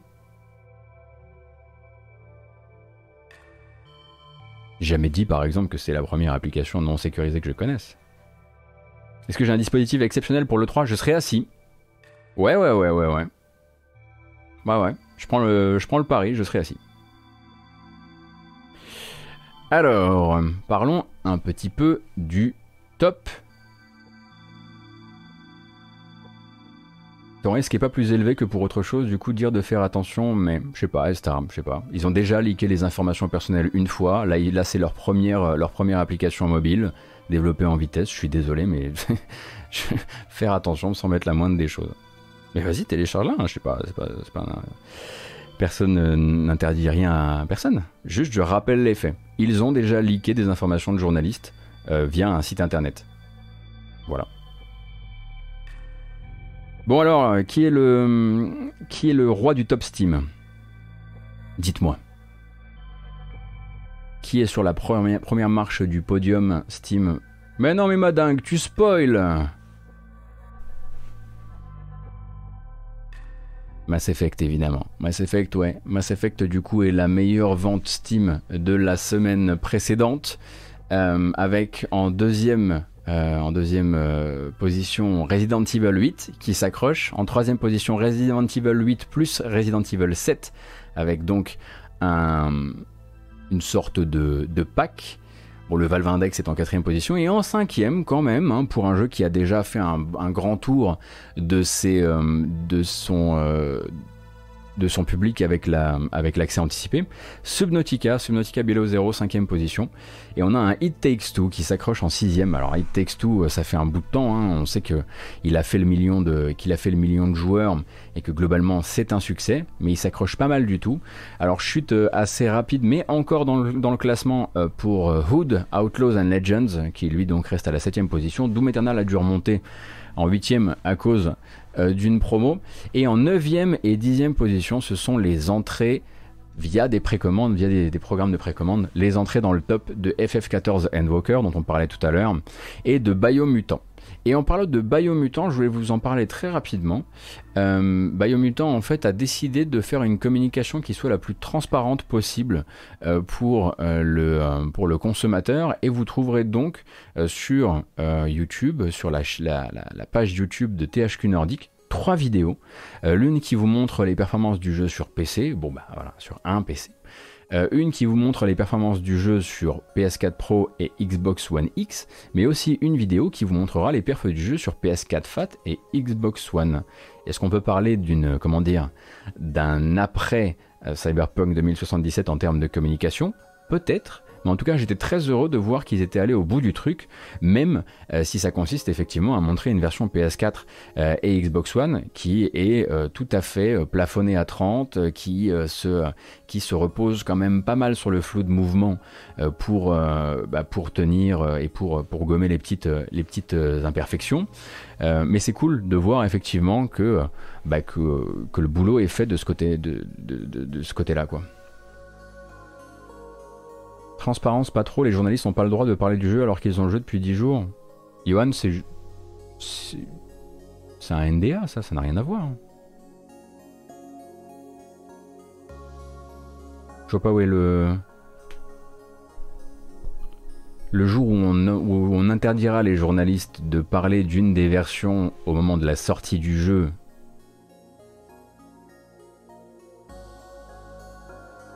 Il y a des NDA pour tous les jeux. Oui, j'ai remarqué effectivement, il y a plusieurs personnes qui sont venues me voir ces derniers temps en disant tu te rends pas, tu te rends pas compte. Euh, euh, il y a plein de gens qui ont le jeu, ils ont pas le droit d'en parler. Qu'est-ce qui s'est passé euh, autour de Biomutant? Qui a qui a, dit un truc qui a laissé le truc bizarre, c'est que PewDiePie a fait une vidéo de 4 heures sur le jeu quand le reste du monde est sous embargo? Oui, ça s'appelle une exclue. Oh, mais mes 12 enfants de l'hiver. Mais qu'est-ce qui se passe?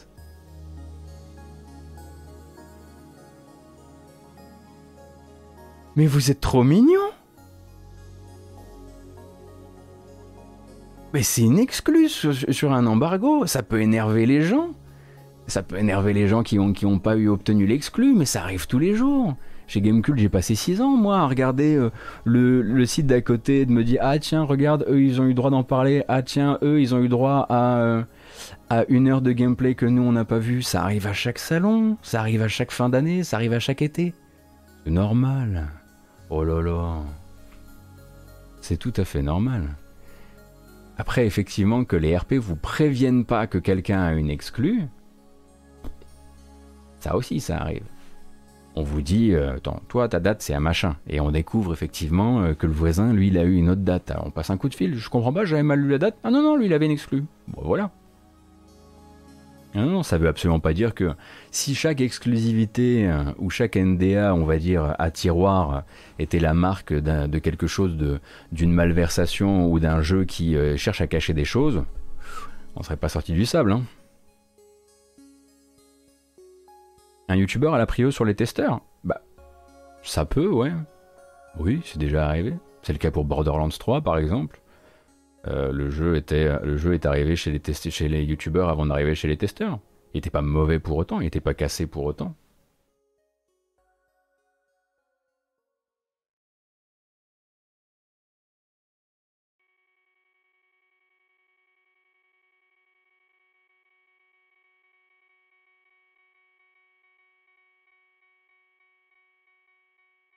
Après, moi, j'étais juste en, je vais, alors, j'étais vraiment pas en train, de, pas en train de parler de ça du tout. J'étais en train de dire, c'est cool, ils ont sorti des vidéos.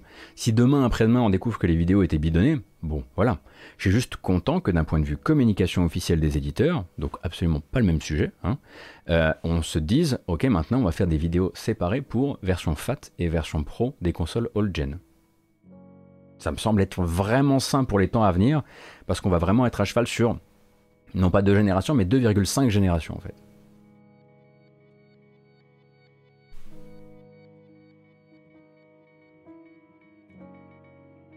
C'est quand même un vrai souci. Quelle garantie a le joueur quand il regarde certains youtubeurs? Aucune.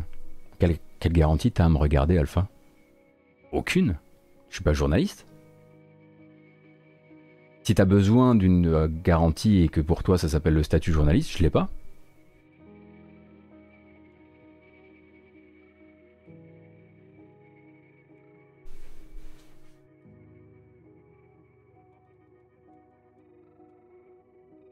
N'ai pas commencé à attaquer les streamers et youtubeurs, hein, parce que c'est là que je suis maintenant.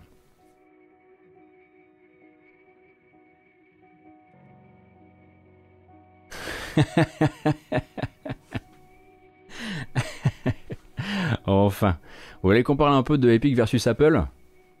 Allez, allez, allez, je vous ai préparé un petit peu de, un petit peu de, de craquant. Alors, il y a un truc assez intéressant avec euh, l'avancée actuelle du procès Epic versus Apple, c'est que la juge, Yvonne Gonzalez Rogers, elle pose d'excellentes questions. Et elle pose les bonnes questions aux bonnes personnes, et elle a l'air d'avoir compris où sont les petites bananes, les petits trucs qui pourraient à la fois donner l'impression à chacun qu'il a gagné, tout en lui donnant aussi l'impression qu'il s'est un peu fait mettre une clé de bras, tout en préservant quand même le, consommateur en ligne de, en ligne de mire. Ça, j'aime bien. Euh, du coup, en fait, euh, ces derniers temps, la question, en fait, ça a été de se demander euh, est-ce qu'il n'y a pas une troisième solution? Est-ce qu'il n'existerait pas une solution qui serait de non, ne pas demander à Apple d'ouvrir la possibilité à tout le monde de faire des process de paiement sans utiliser l'heure sur l'App Store, de non, euh, ne pas euh, renvoyer Epic dans son, dans son coin avec ses demandes. Est-ce qu'il n'y aurait pas un moyen de trouver quelque chose qui soit surtout avec le consommateur en point de mire? Un truc qui protégerait le consommateur. Et donc l'une des questions qui l'intéresse beaucoup depuis le début du procès, c'est de savoir si cette guerre qui est menée par Epic n'a que l'apparence d'une croisade, pour, euh, pour l'intégralité des développeurs évidemment, ou si c'est une vraie vocation, une vraie mission qu'ils se sont fixés. Et là, ce qui va nous intéresser ici, c'est une, règle qui s'appelle les anti-steering rules, donc les règles d'anti-redirection, on va dire ça comme ça. Une règle en fait qui empêche actuellement les développeurs sur l'application iOS de mettre par exemple en bas de leur application un petit lien euh, vers une boutique externe, par exemple qu'on ouvrirait sous Safari, euh, dans le cas de Apple, et donc qui, sortirait de l'écosystème Apple et qui donc fonctionnerait sur leur propre régime qui ne, serait pas, qui se verrait pas imposer euh, les, mêmes, les coms et du coup qui pourrait pratiquer d'autres prix. Donc actuellement, Apple ne vous autorise pas à faire ça, ne vous autorise pas à mettre un petit truc en bas de votre application qui dit bah écoutez, moins cher sur, la, euh, moins cher sur, euh, sur notre site. Acheter euh, des V-Bucks moins cher sur notre site. Et Apple vous laisse en fait vous rendre vous-même avec le navigateur de son téléphone sur le site de Fortnite pour acheter des V-Bucks. Mais vous n'avez pas le droit de, de enfin vous n'avez pas le droit en tant que développeur d'emmener le consommateur vers ce site.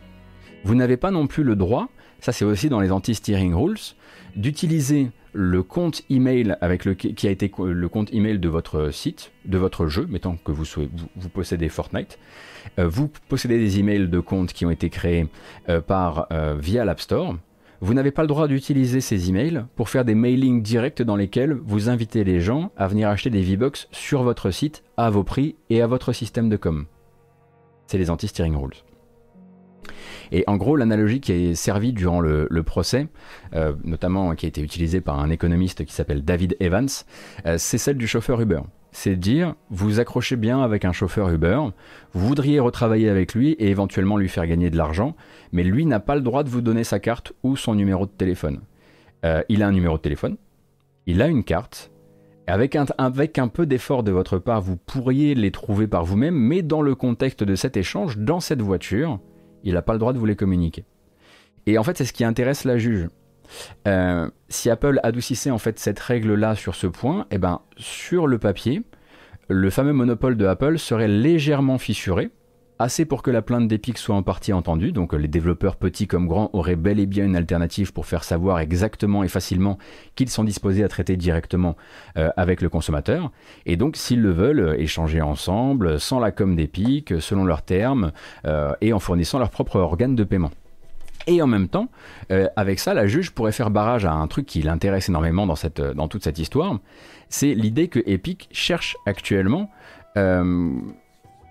son propre profit, mais surtout à faire son propre profit, notamment sur les achats euh, impulsifs. Et les achats impulsifs, bah, notamment d'un jeune public, jeune public qui l'intéresse de, beaucoup, de plus en plus, cette juge, hein, qui se rend bien compte que Epic a besoin qu'il y ait une friction zéro au niveau des achats, bah, parce qu'il faut que les gamins ils achètent des V-Bucks rapidement. Et là, en fait, ça permettrait à la fois d'ouvrir la chose, de dire, bah, Epic, vous pouvez pas vous plaindre. Vous pouvez désormais mettre un lien qui pointe directement euh, sur, euh, sur votre site et donc on peut aller y acheter des V-Bucks. Et en même temps, bah, Apple, vous pouvez pas vous plaindre. Votre, euh, on va dire, système en termes de votre système en termes de sécurité des données, euh, votre peur qu'un jour on rajoute d'autres process de paiement qui ne soient pas les vôtres et qui du coup euh, soient euh, risqués d'un point de vue d'un point de vue des injections de code, etc.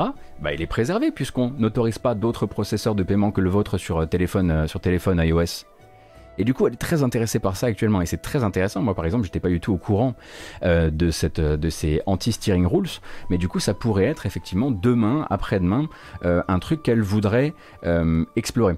Et puisqu'elle est intéressée par ce sujet, et eh ben chaque partie en fait hein, de, cette, de ce procès est en train de fourbir ses armes à cet effet, dans le but de lui dire, écoutez, je vois ce que vous êtes en train de faire, madame la juge, je vois ce qui est en train de vous intéresser, mais ça ne ça, ça marchera pas.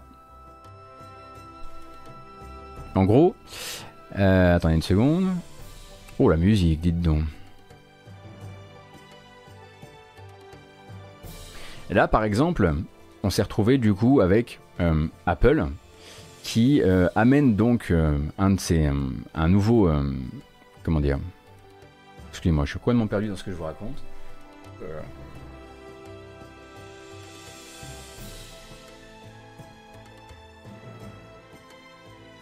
Ah, pardon, excusez-moi.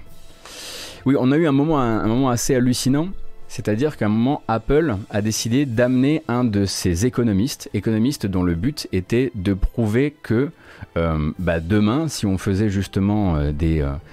Euh, comment dire Prouver qu'en fait, faire les achats directement sur les sites de Fortnite, par exemple, c'est justement sans friction. Et qu'en gros, euh, l'expert était là pour dire, bah, regardez bien, il est extrêmement simple euh, pour n'importe qui qui veut vraiment acheter des V-Bucks d'aller le faire, d'aller sur le site, euh, et justement, bah, c'est déjà sans friction. Alors pourquoi nous, on ferait des efforts de notre côté? Et l'avocat d'Apple, euh, l'avocat d'Apple a donc entendu d'abord son témoin et essayé de prouver justement que c'était, euh, ils appellent ça le zéro friction, hein, vraiment. C'est le but, le but c'est de dire, c'est aussi facile d'acheter des V-Bucks via l'application que d'acheter des V-Bucks en allant sur le site de Fortnite euh, avec son téléphone, V-Bucks ou autre chose. Et au moment en fait d'entendre le témoin, l'avocat d'Epic, il l'a bouffé. C'est-à-dire qu'il l'a vraiment, je vous conseille de lire l'échange, c'est assez hallucinant. Merci Julien Pagnac et bienvenue. Bienvenue euh, au Pagnacos. Euh, on s'est donc retrouvé avec un avocat de Epic qui a complètement retourné, mais vraiment retourné euh, le témoin qui avait été amené par Apple en lui disant Ok, très bien, eh ben écoutez, on va faire ça ensemble. On va regarder avec l'exemple que vous, euh, experts, vous nous avez ramené, euh, si c'est aussi simple que ça, d'acheter, euh, de faire des achats in-app en dehors justement de l'app. Et pour ça, en fait, bah, le témoin lui-même, qui était pourtant un témoin amené par Apple, il s'était pointé avec le top 10 des applications qui rapportent le plus sur iOS. Et dans le top 10, qu'est-ce qu'on a? Bah, On a évidemment Candy Crush Saga. C'est donc Candy Crush Saga qui a servi d'exemple. Et à partir de là, eh bien, on a donc un expert qui est à la barre en train d'essayer de prouver à la juge et à l'avocat d'Epic qu'il est extrêmement simple d'acheter du contenu euh, donc euh, de microtransactions euh, sur Candy Crush Saga en ouvrant son browser et en allant sur le site de King. Le problème c'est qu'il n'y est pas arrivé. Le problème c'est qu'ils sont partis avec le téléphone rétro-projeté et ils ont cherché ensemble. Longtemps. Très longtemps. Et l'expert en question a fini par dire ben en fait, c'est pas moi qui ai préparé cet argument-là, c'est mon équipe de recherche et mon équipe de recherche m'a assuré que c'était faisable. Alors ça a été un peu long. Et finalement, c'est l'avocat d'Epic qui a aidé le témoin amené par Apple en l'emmenant sur la page du site de King qui spécifie que non, on ne peut rien acheter sur le site de King et que toutes les transactions se font sur Google Play et sur l'App Store. À ce moment-là, il y a même un moment où la juge fait une espèce de petite euh, voilà c'est pas un rictus hein, parce que évidemment tout ça c'est seulement retransmis à l'audio mais il y a un moment quand même où elle met en doute le sérieux de ce qui est en train de se passer dans la pièce euh, puisque bah là on se retrouve sur un vrai une vraie clé de bras genre tu, tu, prends ton expert tu te, tu te le remballes. Non seulement il a pas préparé ses trucs mais en plus il croit, il croit ce que son équipe lui a préparé. Et on a vraiment ce truc final qui est une mais qui est honnêtement, qui est une phrase, mais à garder dans les livres d'histoire de, toute cette histoire, de, tout ce procès, euh, c'est quand l'avocat d'Epic dit à ce, à ce témoin amené par Apple, vous conviendrez que contrairement à vous, l'acheteur moyen doit faire ses recherches seul et ne dispose pas d'une équipe de chercheurs sous ses ordres. Oh Oh Dur Dur, dur, dur, dur, dur. Donc, voilà. Et c'est ça là où c'est intéressant, c'est que du coup, euh, ce témoignage-là va permettre un truc assez intéressant pour Epic, c'est de dire, alors oui, demain vous pouvez faire péter les anti-steering rules et donc euh, permettre euh, à des développeurs de mettre une petite ligne qui permette d'aller acheter directement des V-Bucks ou autres, autres ressources du genre via Safari. Mais regardez, King ne le fait pas sur son site. Pourquoi King ne le fait pas sur son site Très probablement parce que c'est difficile à sécuriser, parce que c'est très difficile à mettre en place. Donc clairement, c'est que voilà, les gens ne le, les gens ne le font pas si, euh, si facilement. Donc nous, ça ne nous aiderait pas particulièrement euh, de pouvoir, euh, de, comment dire, de, mettre ça à disposition via, via, le, via un navigateur internet. Oui, nous on pourrait le faire parce qu'on est Epic, mais le petit développeur demain, il pourrait pas faire ses paiements directement sur son site. Comprenez bien qu'il lui faut des solutions externes, des pourvoyeurs de de système euh, de, système de paiement, ce genre de choses. Mais voilà, ce serait pas la solution. En tout cas, ça nous aiderait nous, mais ça aiderait pas le petit développeur. Et ça, c'est trop fort. Ils ont vraiment pris le. En plus, c'était vraiment pas des sujets qui étaient directement connectés, mais à la fin, on avait donc ce casser les, les, règles d'anti-redirection euh, ne serait pas suffisant. En tout cas, pas si notre fameuse croisade pour tous les développeurs doit être maintenue d'un bout à l'autre.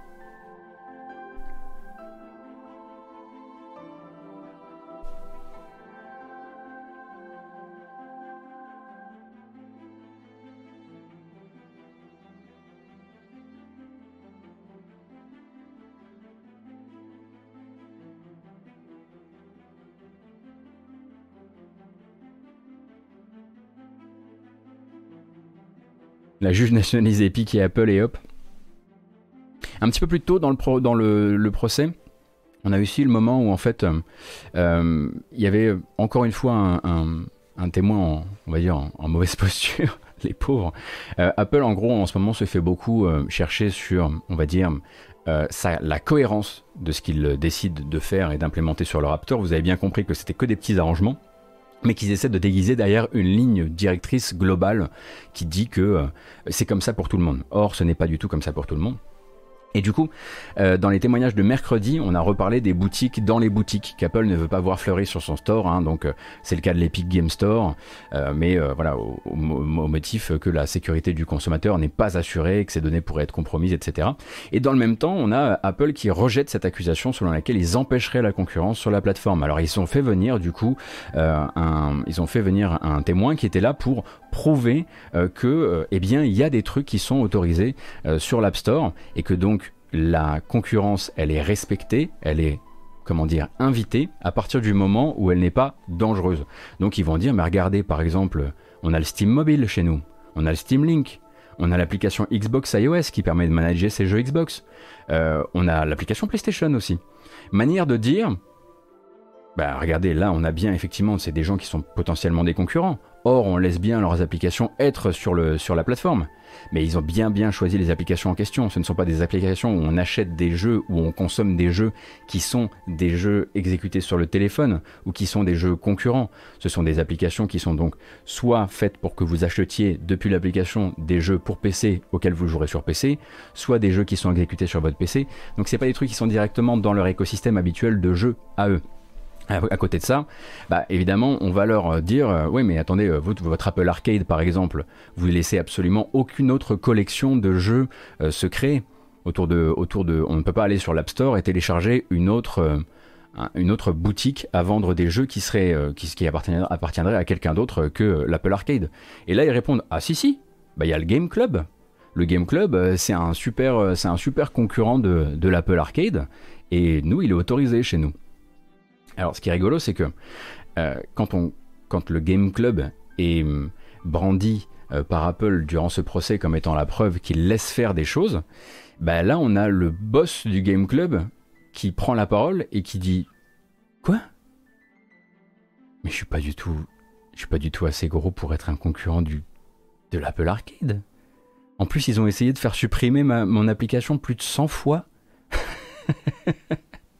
et, en, plus de ça, de dire que depuis que l'application n'a plus disparu en fait de l'App Store, ils lui ont mis un nombre incalculable de restrictions qui font que le mec ne peut pas en faire un service qui fonctionne parce qu'il est obligé, il ne peut distribuer dans son game club que des jeux dont il, dispose, enfin dont il euh, possède la licence.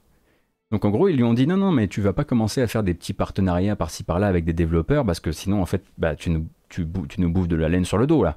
Donc en gros, seulement les jeux que tu possèdes. Et du coup, bah, le mec, en fait, son game club, il a jamais décollé. Et quand Apple le, brandit durant le, durant le procès en disant, euh, c'est un, regardez, c'est un gros concurrent du, de l'Apple Arcade, le, même le boss est là en train de dire, mais n'importe, mais n'importe quoi. c'est assez génial d'ailleurs.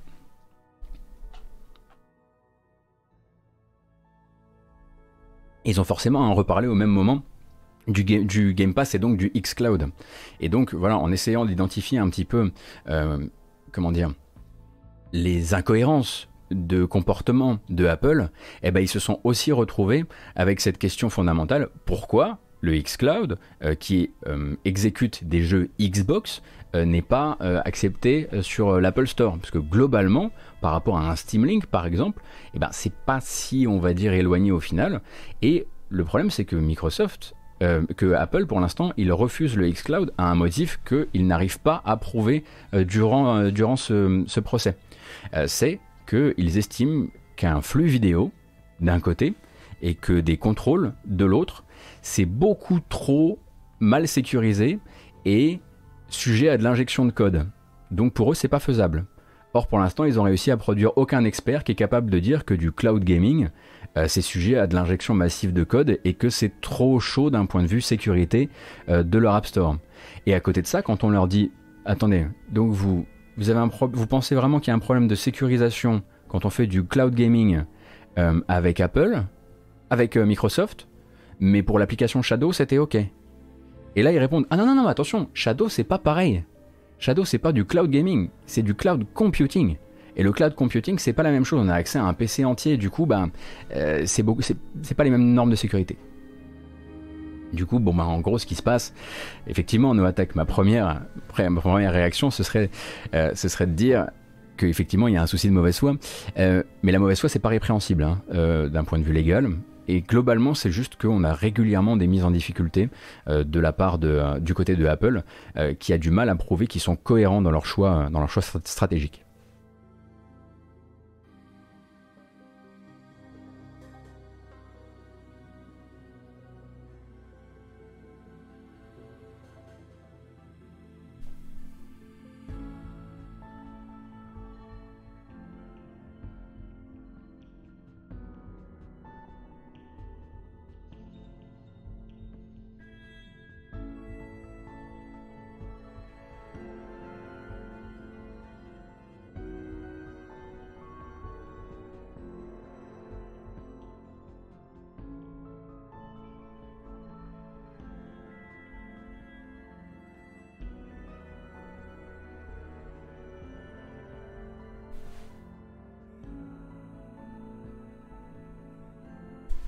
C'est quoi les risques encourus par les deux boîtes dans ce procès euh, Dédé Lambru, le risque encouru, il euh, n'y a pas de risque encouru, c'est juste que euh, ça pourrait transformer l'écosystème du jeu vidéo mobile.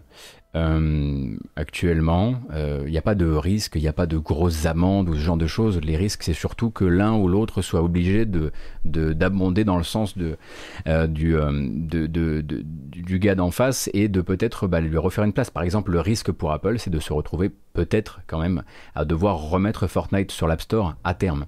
le risque pour le risque pour Epic, c'est de se voir débouté et de se voir expliquer qu'il a a qu'à aller faire son business ailleurs, bah parce qu'il a effectivement euh, violé les lois de euh, les, euh, les, conditions d'utilisation de l'App Store et que du coup, ben, on ne voit pas pourquoi on forcerait Apple à faire revenir Fortnite sur l'App Store.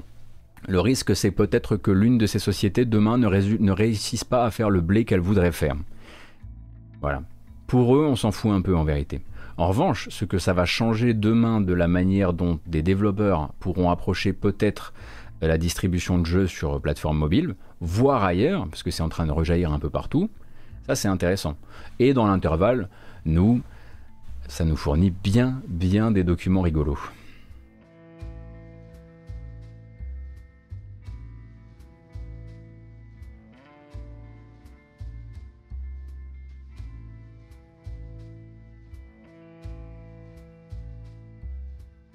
Bon, hein, vous, vous, doutez bien qu'on allait en parler quand même à un moment ou à un autre, très rapidement, puisque ici c'est aussi une revue de presse et on parle de ces choses-là.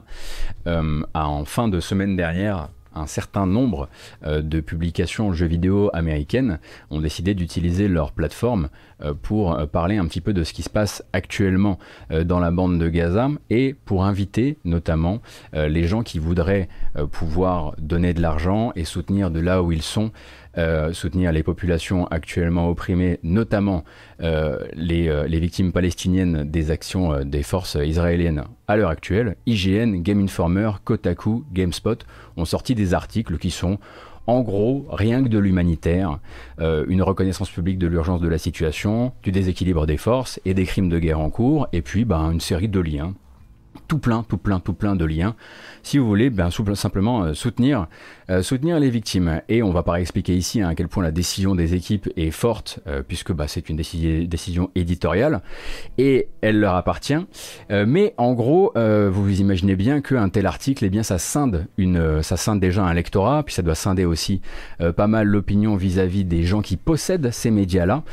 et ça n'a pas tardé, hein, puisque très rapidement, IGN Israël, donc vous savez que IGN a, des, a, des, des antennes un peu partout dans le monde, et eh bien IGN Israël a décidé donc de se désolidariser euh, euh, des, postes euh, qui sont des postes plutôt liés vers de l'humanitaire du côté du côté d'IGN US et de dire que déjà il considérait que ce qui avait été posté sur IGN US, donc la maison mère quand même, hein, qui, qui, lui prête simplement la licence, eh bien relevait de la calomnie et relevait du mensonge et qu'ils allaient tout faire pour que IGN US retire leur poste. Alors on se doute bien que c'est pas eux euh, que euh, que ce qui c'est pas eux qui ont eu gain de cause à la fin parce qu'ils sont relativement personne, c'est une petite équipe, hein, c'est pas eux qui dictent les lois euh, à IGN. Cependant, c'est simplement très probablement que eh bien les forces corporate qui possèdent IGN et qui possèdent GameSpot, Game Informer aussi, eh bien se sont rendus compte du choix éditorial qu'avaient fait leurs équipes et ont décidé de faire disparaître les disparaître les postes en question, donc les postes qui donnaient des liens vers des des des des, euh, euh, des causes humanitaires, euh, les postes qui les tweets qui postent qui portaient vers ces postes et puis éventuellement le drapeau palestinien qui avait effectivement été affiché tout le week-end sur la sur la home de IGN. Et du coup, eh bien, maintenant, on se retrouve surtout dans une question qui est une question, bah, une question de santé du média. À partir du moment où, à partir du moment où un patron de média qui n'est pas journaliste décide de venir couper le contenu d'une de ses équipes, on peut partir du principe qu'on est sur un clash entre une équipe éditoriale, plusieurs équipes éditoriales, et les membres corporate et les intérêts corporate qui les dirigent. Euh, donc, est-ce que dans les temps à venir, on est voué à voir, euh, comment dire, le fossé se creuser d'un point de vue du moral entre les équipes et les gens qui les possèdent? Très certainement. Euh, on a vu déjà pas mal de contributeurs d'hygiène, notamment hier soir, euh, qui avaient, euh, bah, qui étaient dégoûtés parce que ça faisait partie justement de d'une décision qu'ils avaient eue en équipe d'utiliser. Je vois beaucoup de gens qui sont sur la qui sont sur le chat en train, enfin je vois des, des, des questions du genre mais pourquoi ils font ça? C'est pas du jeu vidéo, c'est pas du jeu vidéo mais c'est une plateforme et c'est une plateforme qui permet simplement d'apporter son soutien, son soutien à, à des causes qui sont humanitaires et à des victimes et à des civils. On peut décider quand on a un énorme lectorat de se dire ce week-end peut-être qu'on peut simplement poster quelques liens qui permettraient d'aider des gens qui sont actuellement délogés, d'aider des gens qui ont perdu de la famille. C'est tout. C'est utiliser une plateforme. C'est tout. Et donc ils ont fait ce choix-là. Évidemment, leur patron n'en a pas, en, ont pensé complètement autrement. Et on se retrouve avec donc IGN et Game Informer qui ont retiré leurs articles. Qui les a retirés? On n'a pas exactement euh, les, on n'a pas forcément euh, euh, toutes les infos. Kotaku et GameSpot continuent euh, à utiliser leur plateforme pour ça et manifestement ont dans le dos euh, des patrons qui les laissent et qui les laissent continuer comme ça. Kotaku a même écrit un article sur le fait que ça avait été retiré d'IGN parce que pour eux, bah, en fait, c'est une comment dire, c'est une rupture de cette fameuse digue et de l'importante digue qu'il y a entre l'éditorial et le business et qu'on est bah, là sur de la censure et euh, du coup bah évidemment Kotaku aimerait bien que puisque puisque le public jeu vidéo est si prompt à parler de la censure à chaque, chaque fois que c'est possible, aimerait bien qu'on n'oublie pas que là actuellement les gens qui possèdent IGN et qui possèdent Game Informer ont décidé de censurer. Et depuis on a eu donc un communiqué officiel du groupe IGN qui posté sur les réseaux sociaux. Euh, et donc, bon, bah, c'est le, c'est le communiqué euh, ni, ni d'un bord ni de l'autre, hein, euh, vous pouvez vous en douter, euh, qui, nous, qui, nous qui nous explique que l'ensemble d'IGN s'excuse d'avoir donné l'impression de prendre parti, hein, que les événements actuels sont complexes en Israël, en Palestine, dans cet ordre et pas dans l'autre d'ailleurs, euh, qu'il y a deux camps et qu'IGN n'est pas là pour prendre parti. En gros, et sans le lingo habituel, en gros, désolé d'avoir dénoncé un crime de guerre et donné du coup l'impression qu'on prenait parti, on le refera plus. Euh, et euh, bah, d'y aller hein, en rajoutant, euh, voilà, on verse 25 000 dollars à une association qui aide tout le monde, toutes les causes humanitaires, on se pose pas de questions et surtout on ne prend pas parti. Voilà, c'était donc un truc qu'il faudra surveiller dans les temps à venir. Si vous voyez des départs, si vous voyez des départs du côté de chez IGN ou de chez Game Informer, vous saurez peut-être d'où ça vient, parce qu'à partir du moment où euh, on touche, on travaille sur un média qui peut demain être amené à toucher à des jeux comme Six Days in Fallujah ou ce genre de choses, euh, on peut pas commencer à dire que c'est pas politique et on peut régulièrement se poser la question de est-ce que quand on est journaliste, on se pose régulièrement la question est-ce que les gens euh, qui euh, nous dirigent, qui me paient, seraient prêts à m'accompagner demain si j'avais des idées? Manifestement pour IGN et pour Game Informer, c'est pas le cas. Voilà. C'était l'instant média on va passer à autre chose.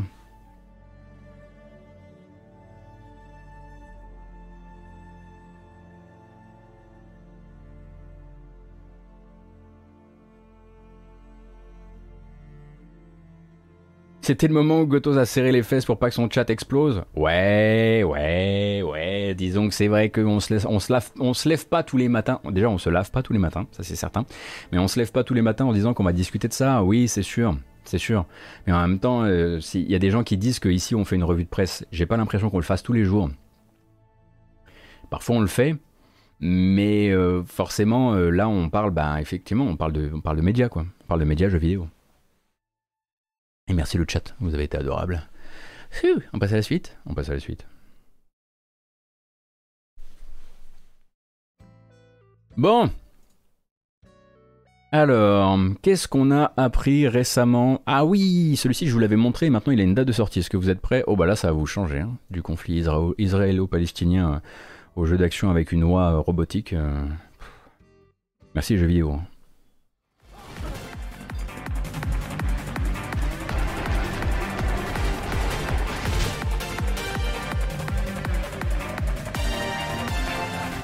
Alors, ça c'est Mighty Goose.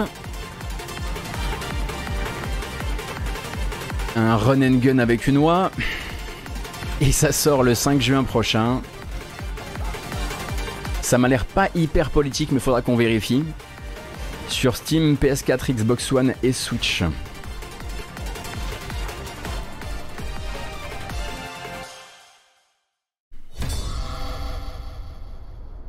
J'avoue que là c'était un peu sans transition. Hein. On aurait peut-être dû trouver une autre manière de, de, gérer le truc. Non mais je suis pas habitué à faire ces trucs-là, moi. Comprenez-moi aussi.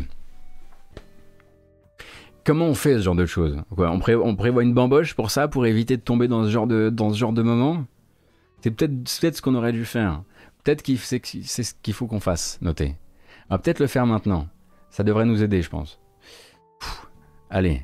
Euh, alors, laquelle? Oui, mais quand? Mais comment? Voilà.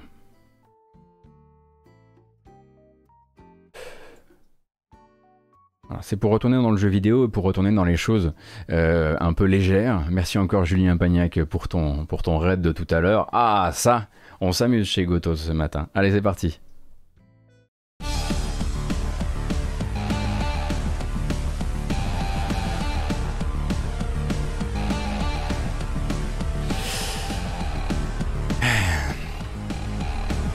Tenez, je vous mets quand même du fond là-dedans même si on écoute de la musique et même si on est en train de se détendre, parce qu'effectivement, on va essayer quand même de ne pas penser uniquement à ça pour notre début de semaine, même si on peut continuer à y penser quand même. On rappelle du coup que Kotaku, ainsi euh, que GameSpot, eux, euh, que GameSpot, oui, tout à fait, eux ont continué à héberger tous ces liens si ça peut vous intéresser.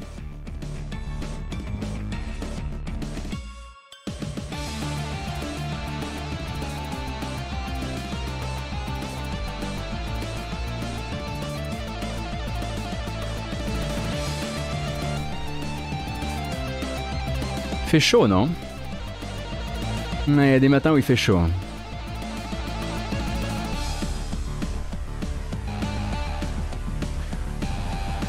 Oh, étirez-vous en deux mots et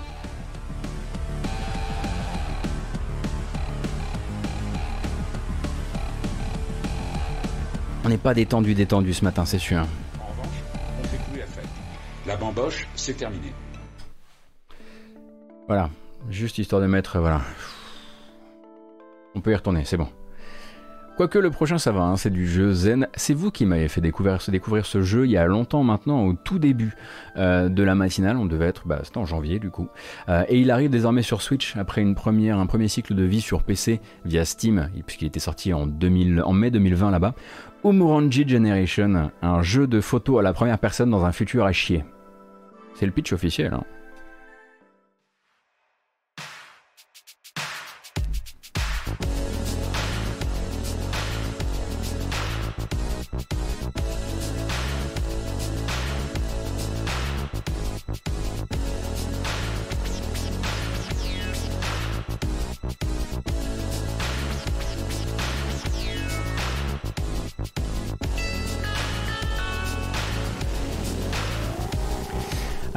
A une esthétique très à lui. Il paraît que c'est très très chouette.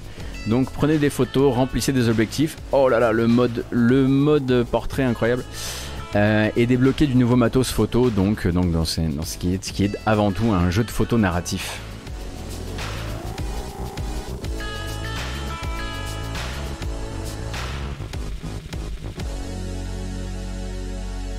Umurangi Generation donc qui arrive effectivement sur Switch, sur Switch, oui, effectivement, le 5 juin. Et merci beaucoup, Spank Carrington.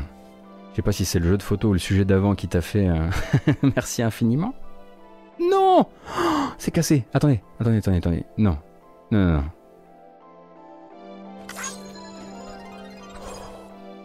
Ça fera un beau clip, le moment où je me rends compte que le pouce est cassé. Bref, Gener- Generation, c'est pas réservé au Japon, non, Kimo? Euh, C'est prêt euh, pour une sortie, euh, une sortie internationale. Mets-moi un pouce ou rembourse.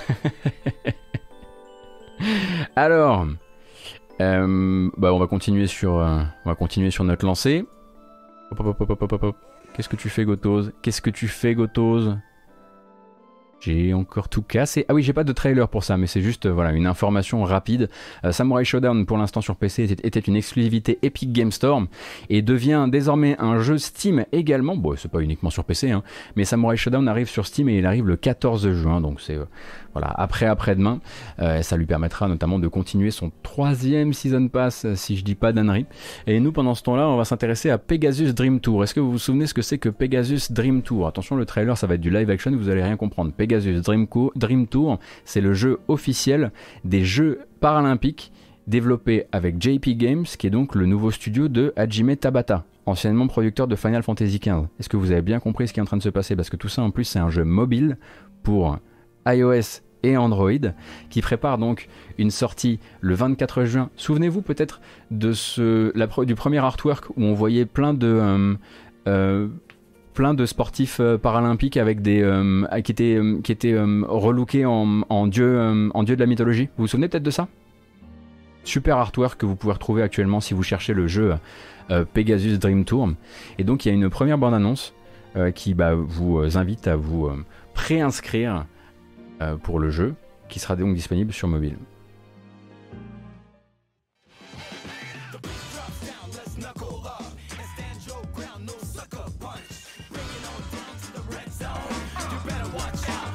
Et ils sont allés au bout du délire, quoi.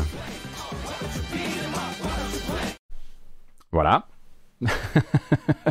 voilà, c'est très court. On aurait voulu une, une 3 minutes hein, avec, euh, avec ce genre de délire, avec, euh, avec des néons partout euh, et un, look, euh, un look aussi ouf.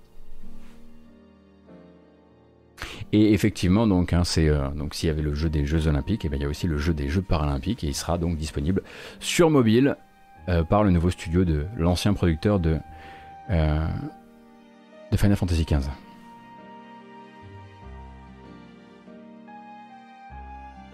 Et également, ça c'était. Alors il y a eu beaucoup beaucoup d'informations et d'annonces qui ont été réalisées par Playism, puisque Playism a fait un petit peu son, euh, son bilan euh, des projets à venir, etc. Moi je vous ai sélectionné celui qui vous, à mon avis, qui vous intéressera le plus dans les temps à venir. C'est l'arrivée de Gnosia, donc euh, jeu de social deduction game, donc jeu de déduction et de trahison euh, sociale, sorti déjà sur Vita en 2019 et sur Switch en 2020, qui arrive également sur PC via Steam euh, cette année. On n'a pas plus de, de date pour le moment, et ce sera au prix de 25 euros. Ça ressemble pour rappel à ça.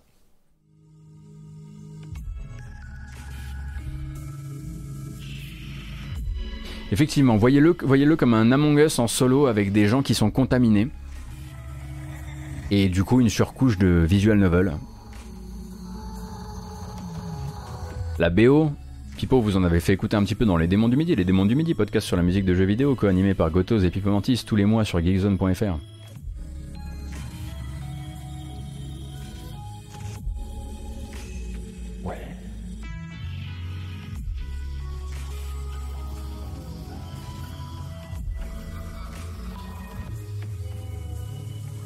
Les artworks sont vraiment très jolis. hein.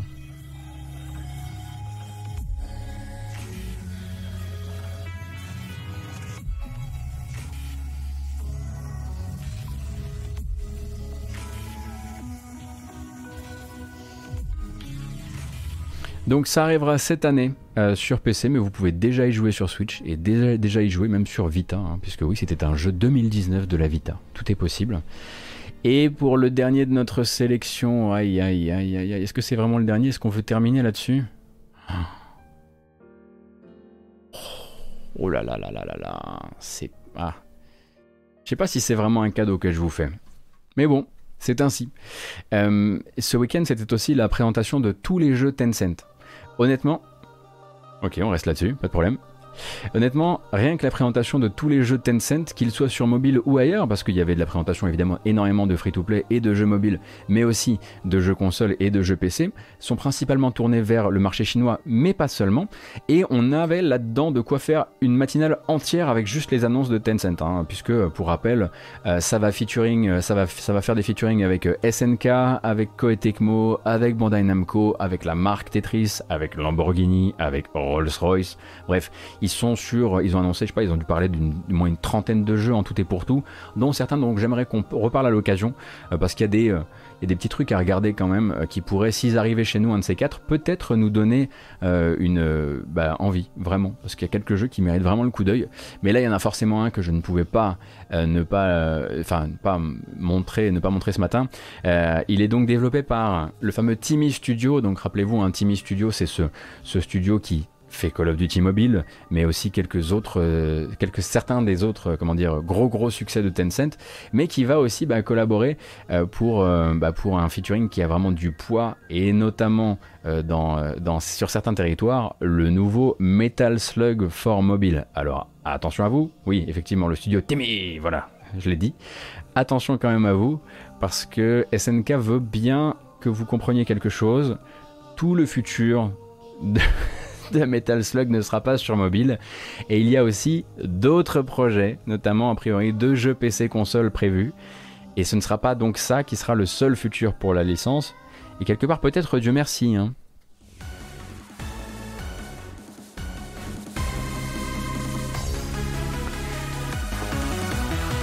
C'est quoi ces barres de vie?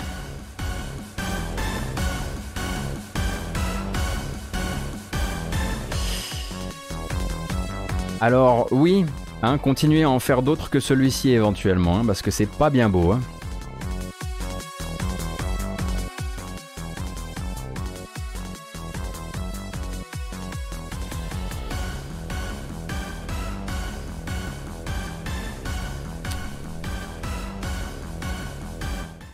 Je vous en mets pas plus, on n'est pas là pour s'indigner bêtement et à répétition.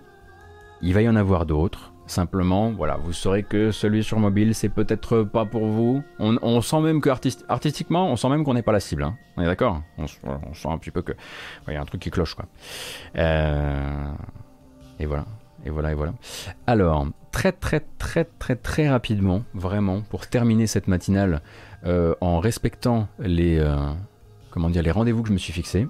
Le lundi, c'est aussi le pôle emploi gaming.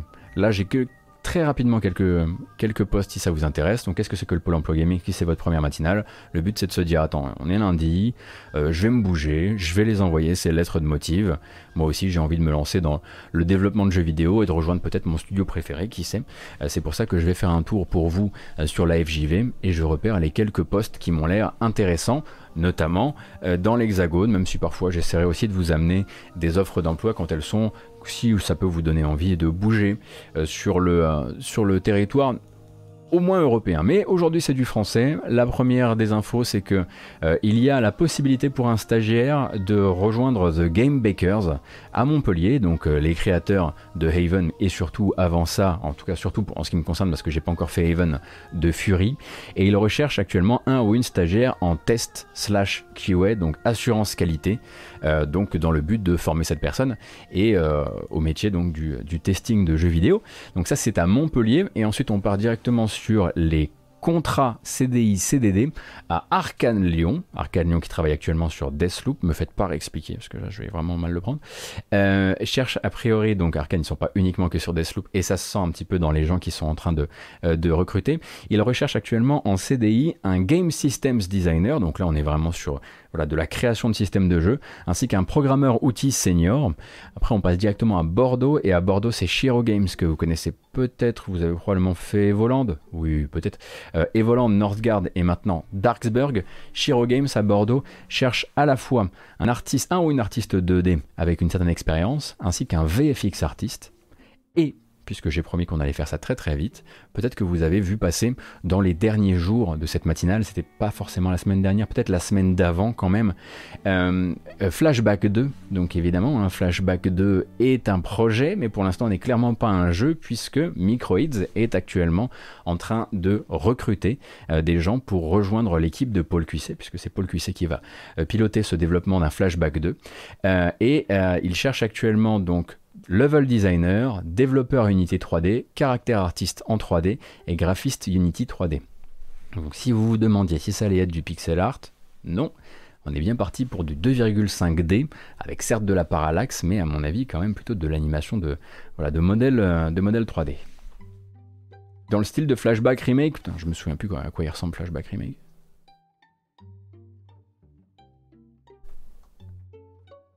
Les voir un peu J'imagine que ça ressemblera effectivement à un truc comme ça. Après, on peut avoir un rendu approchant la 2D avec Unity? Oui, j'imagine, oui, effectivement. Non, mais c'est vraiment si les gens voulaient, quelque chose de, comment dire, de très, euh, très orthodoxe 2D, quoi.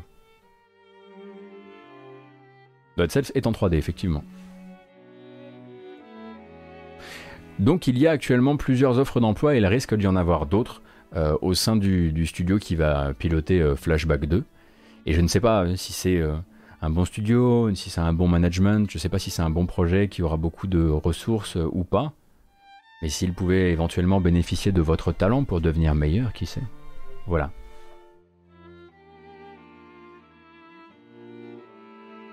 Sachant que chez Microids, ils ont effectivement pas toujours été les plus, comment dire,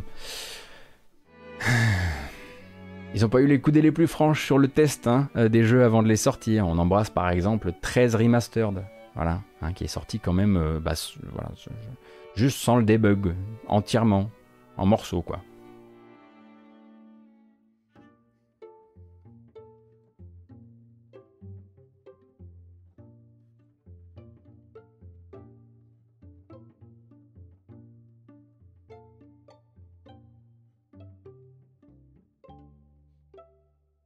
Mon casque, c'est un Bayer Dynamics. Euh, oui, c'est un Bayer Dynamics 990. Euh, Tout à fait. 890, 990. Alors? Moi, je dis, on y va. Quelle heure il est? 11h39, Gotos. C'est l'heure de la sieste. Tu peux pas rester là comme ça. Bon, c'est fini pour aujourd'hui. Ah, il a fallu sortir les entre moi qui étaient claqués, les sujets, etc. Heureusement que vous avez, euh, je pense que vous m'avez porté ce matin.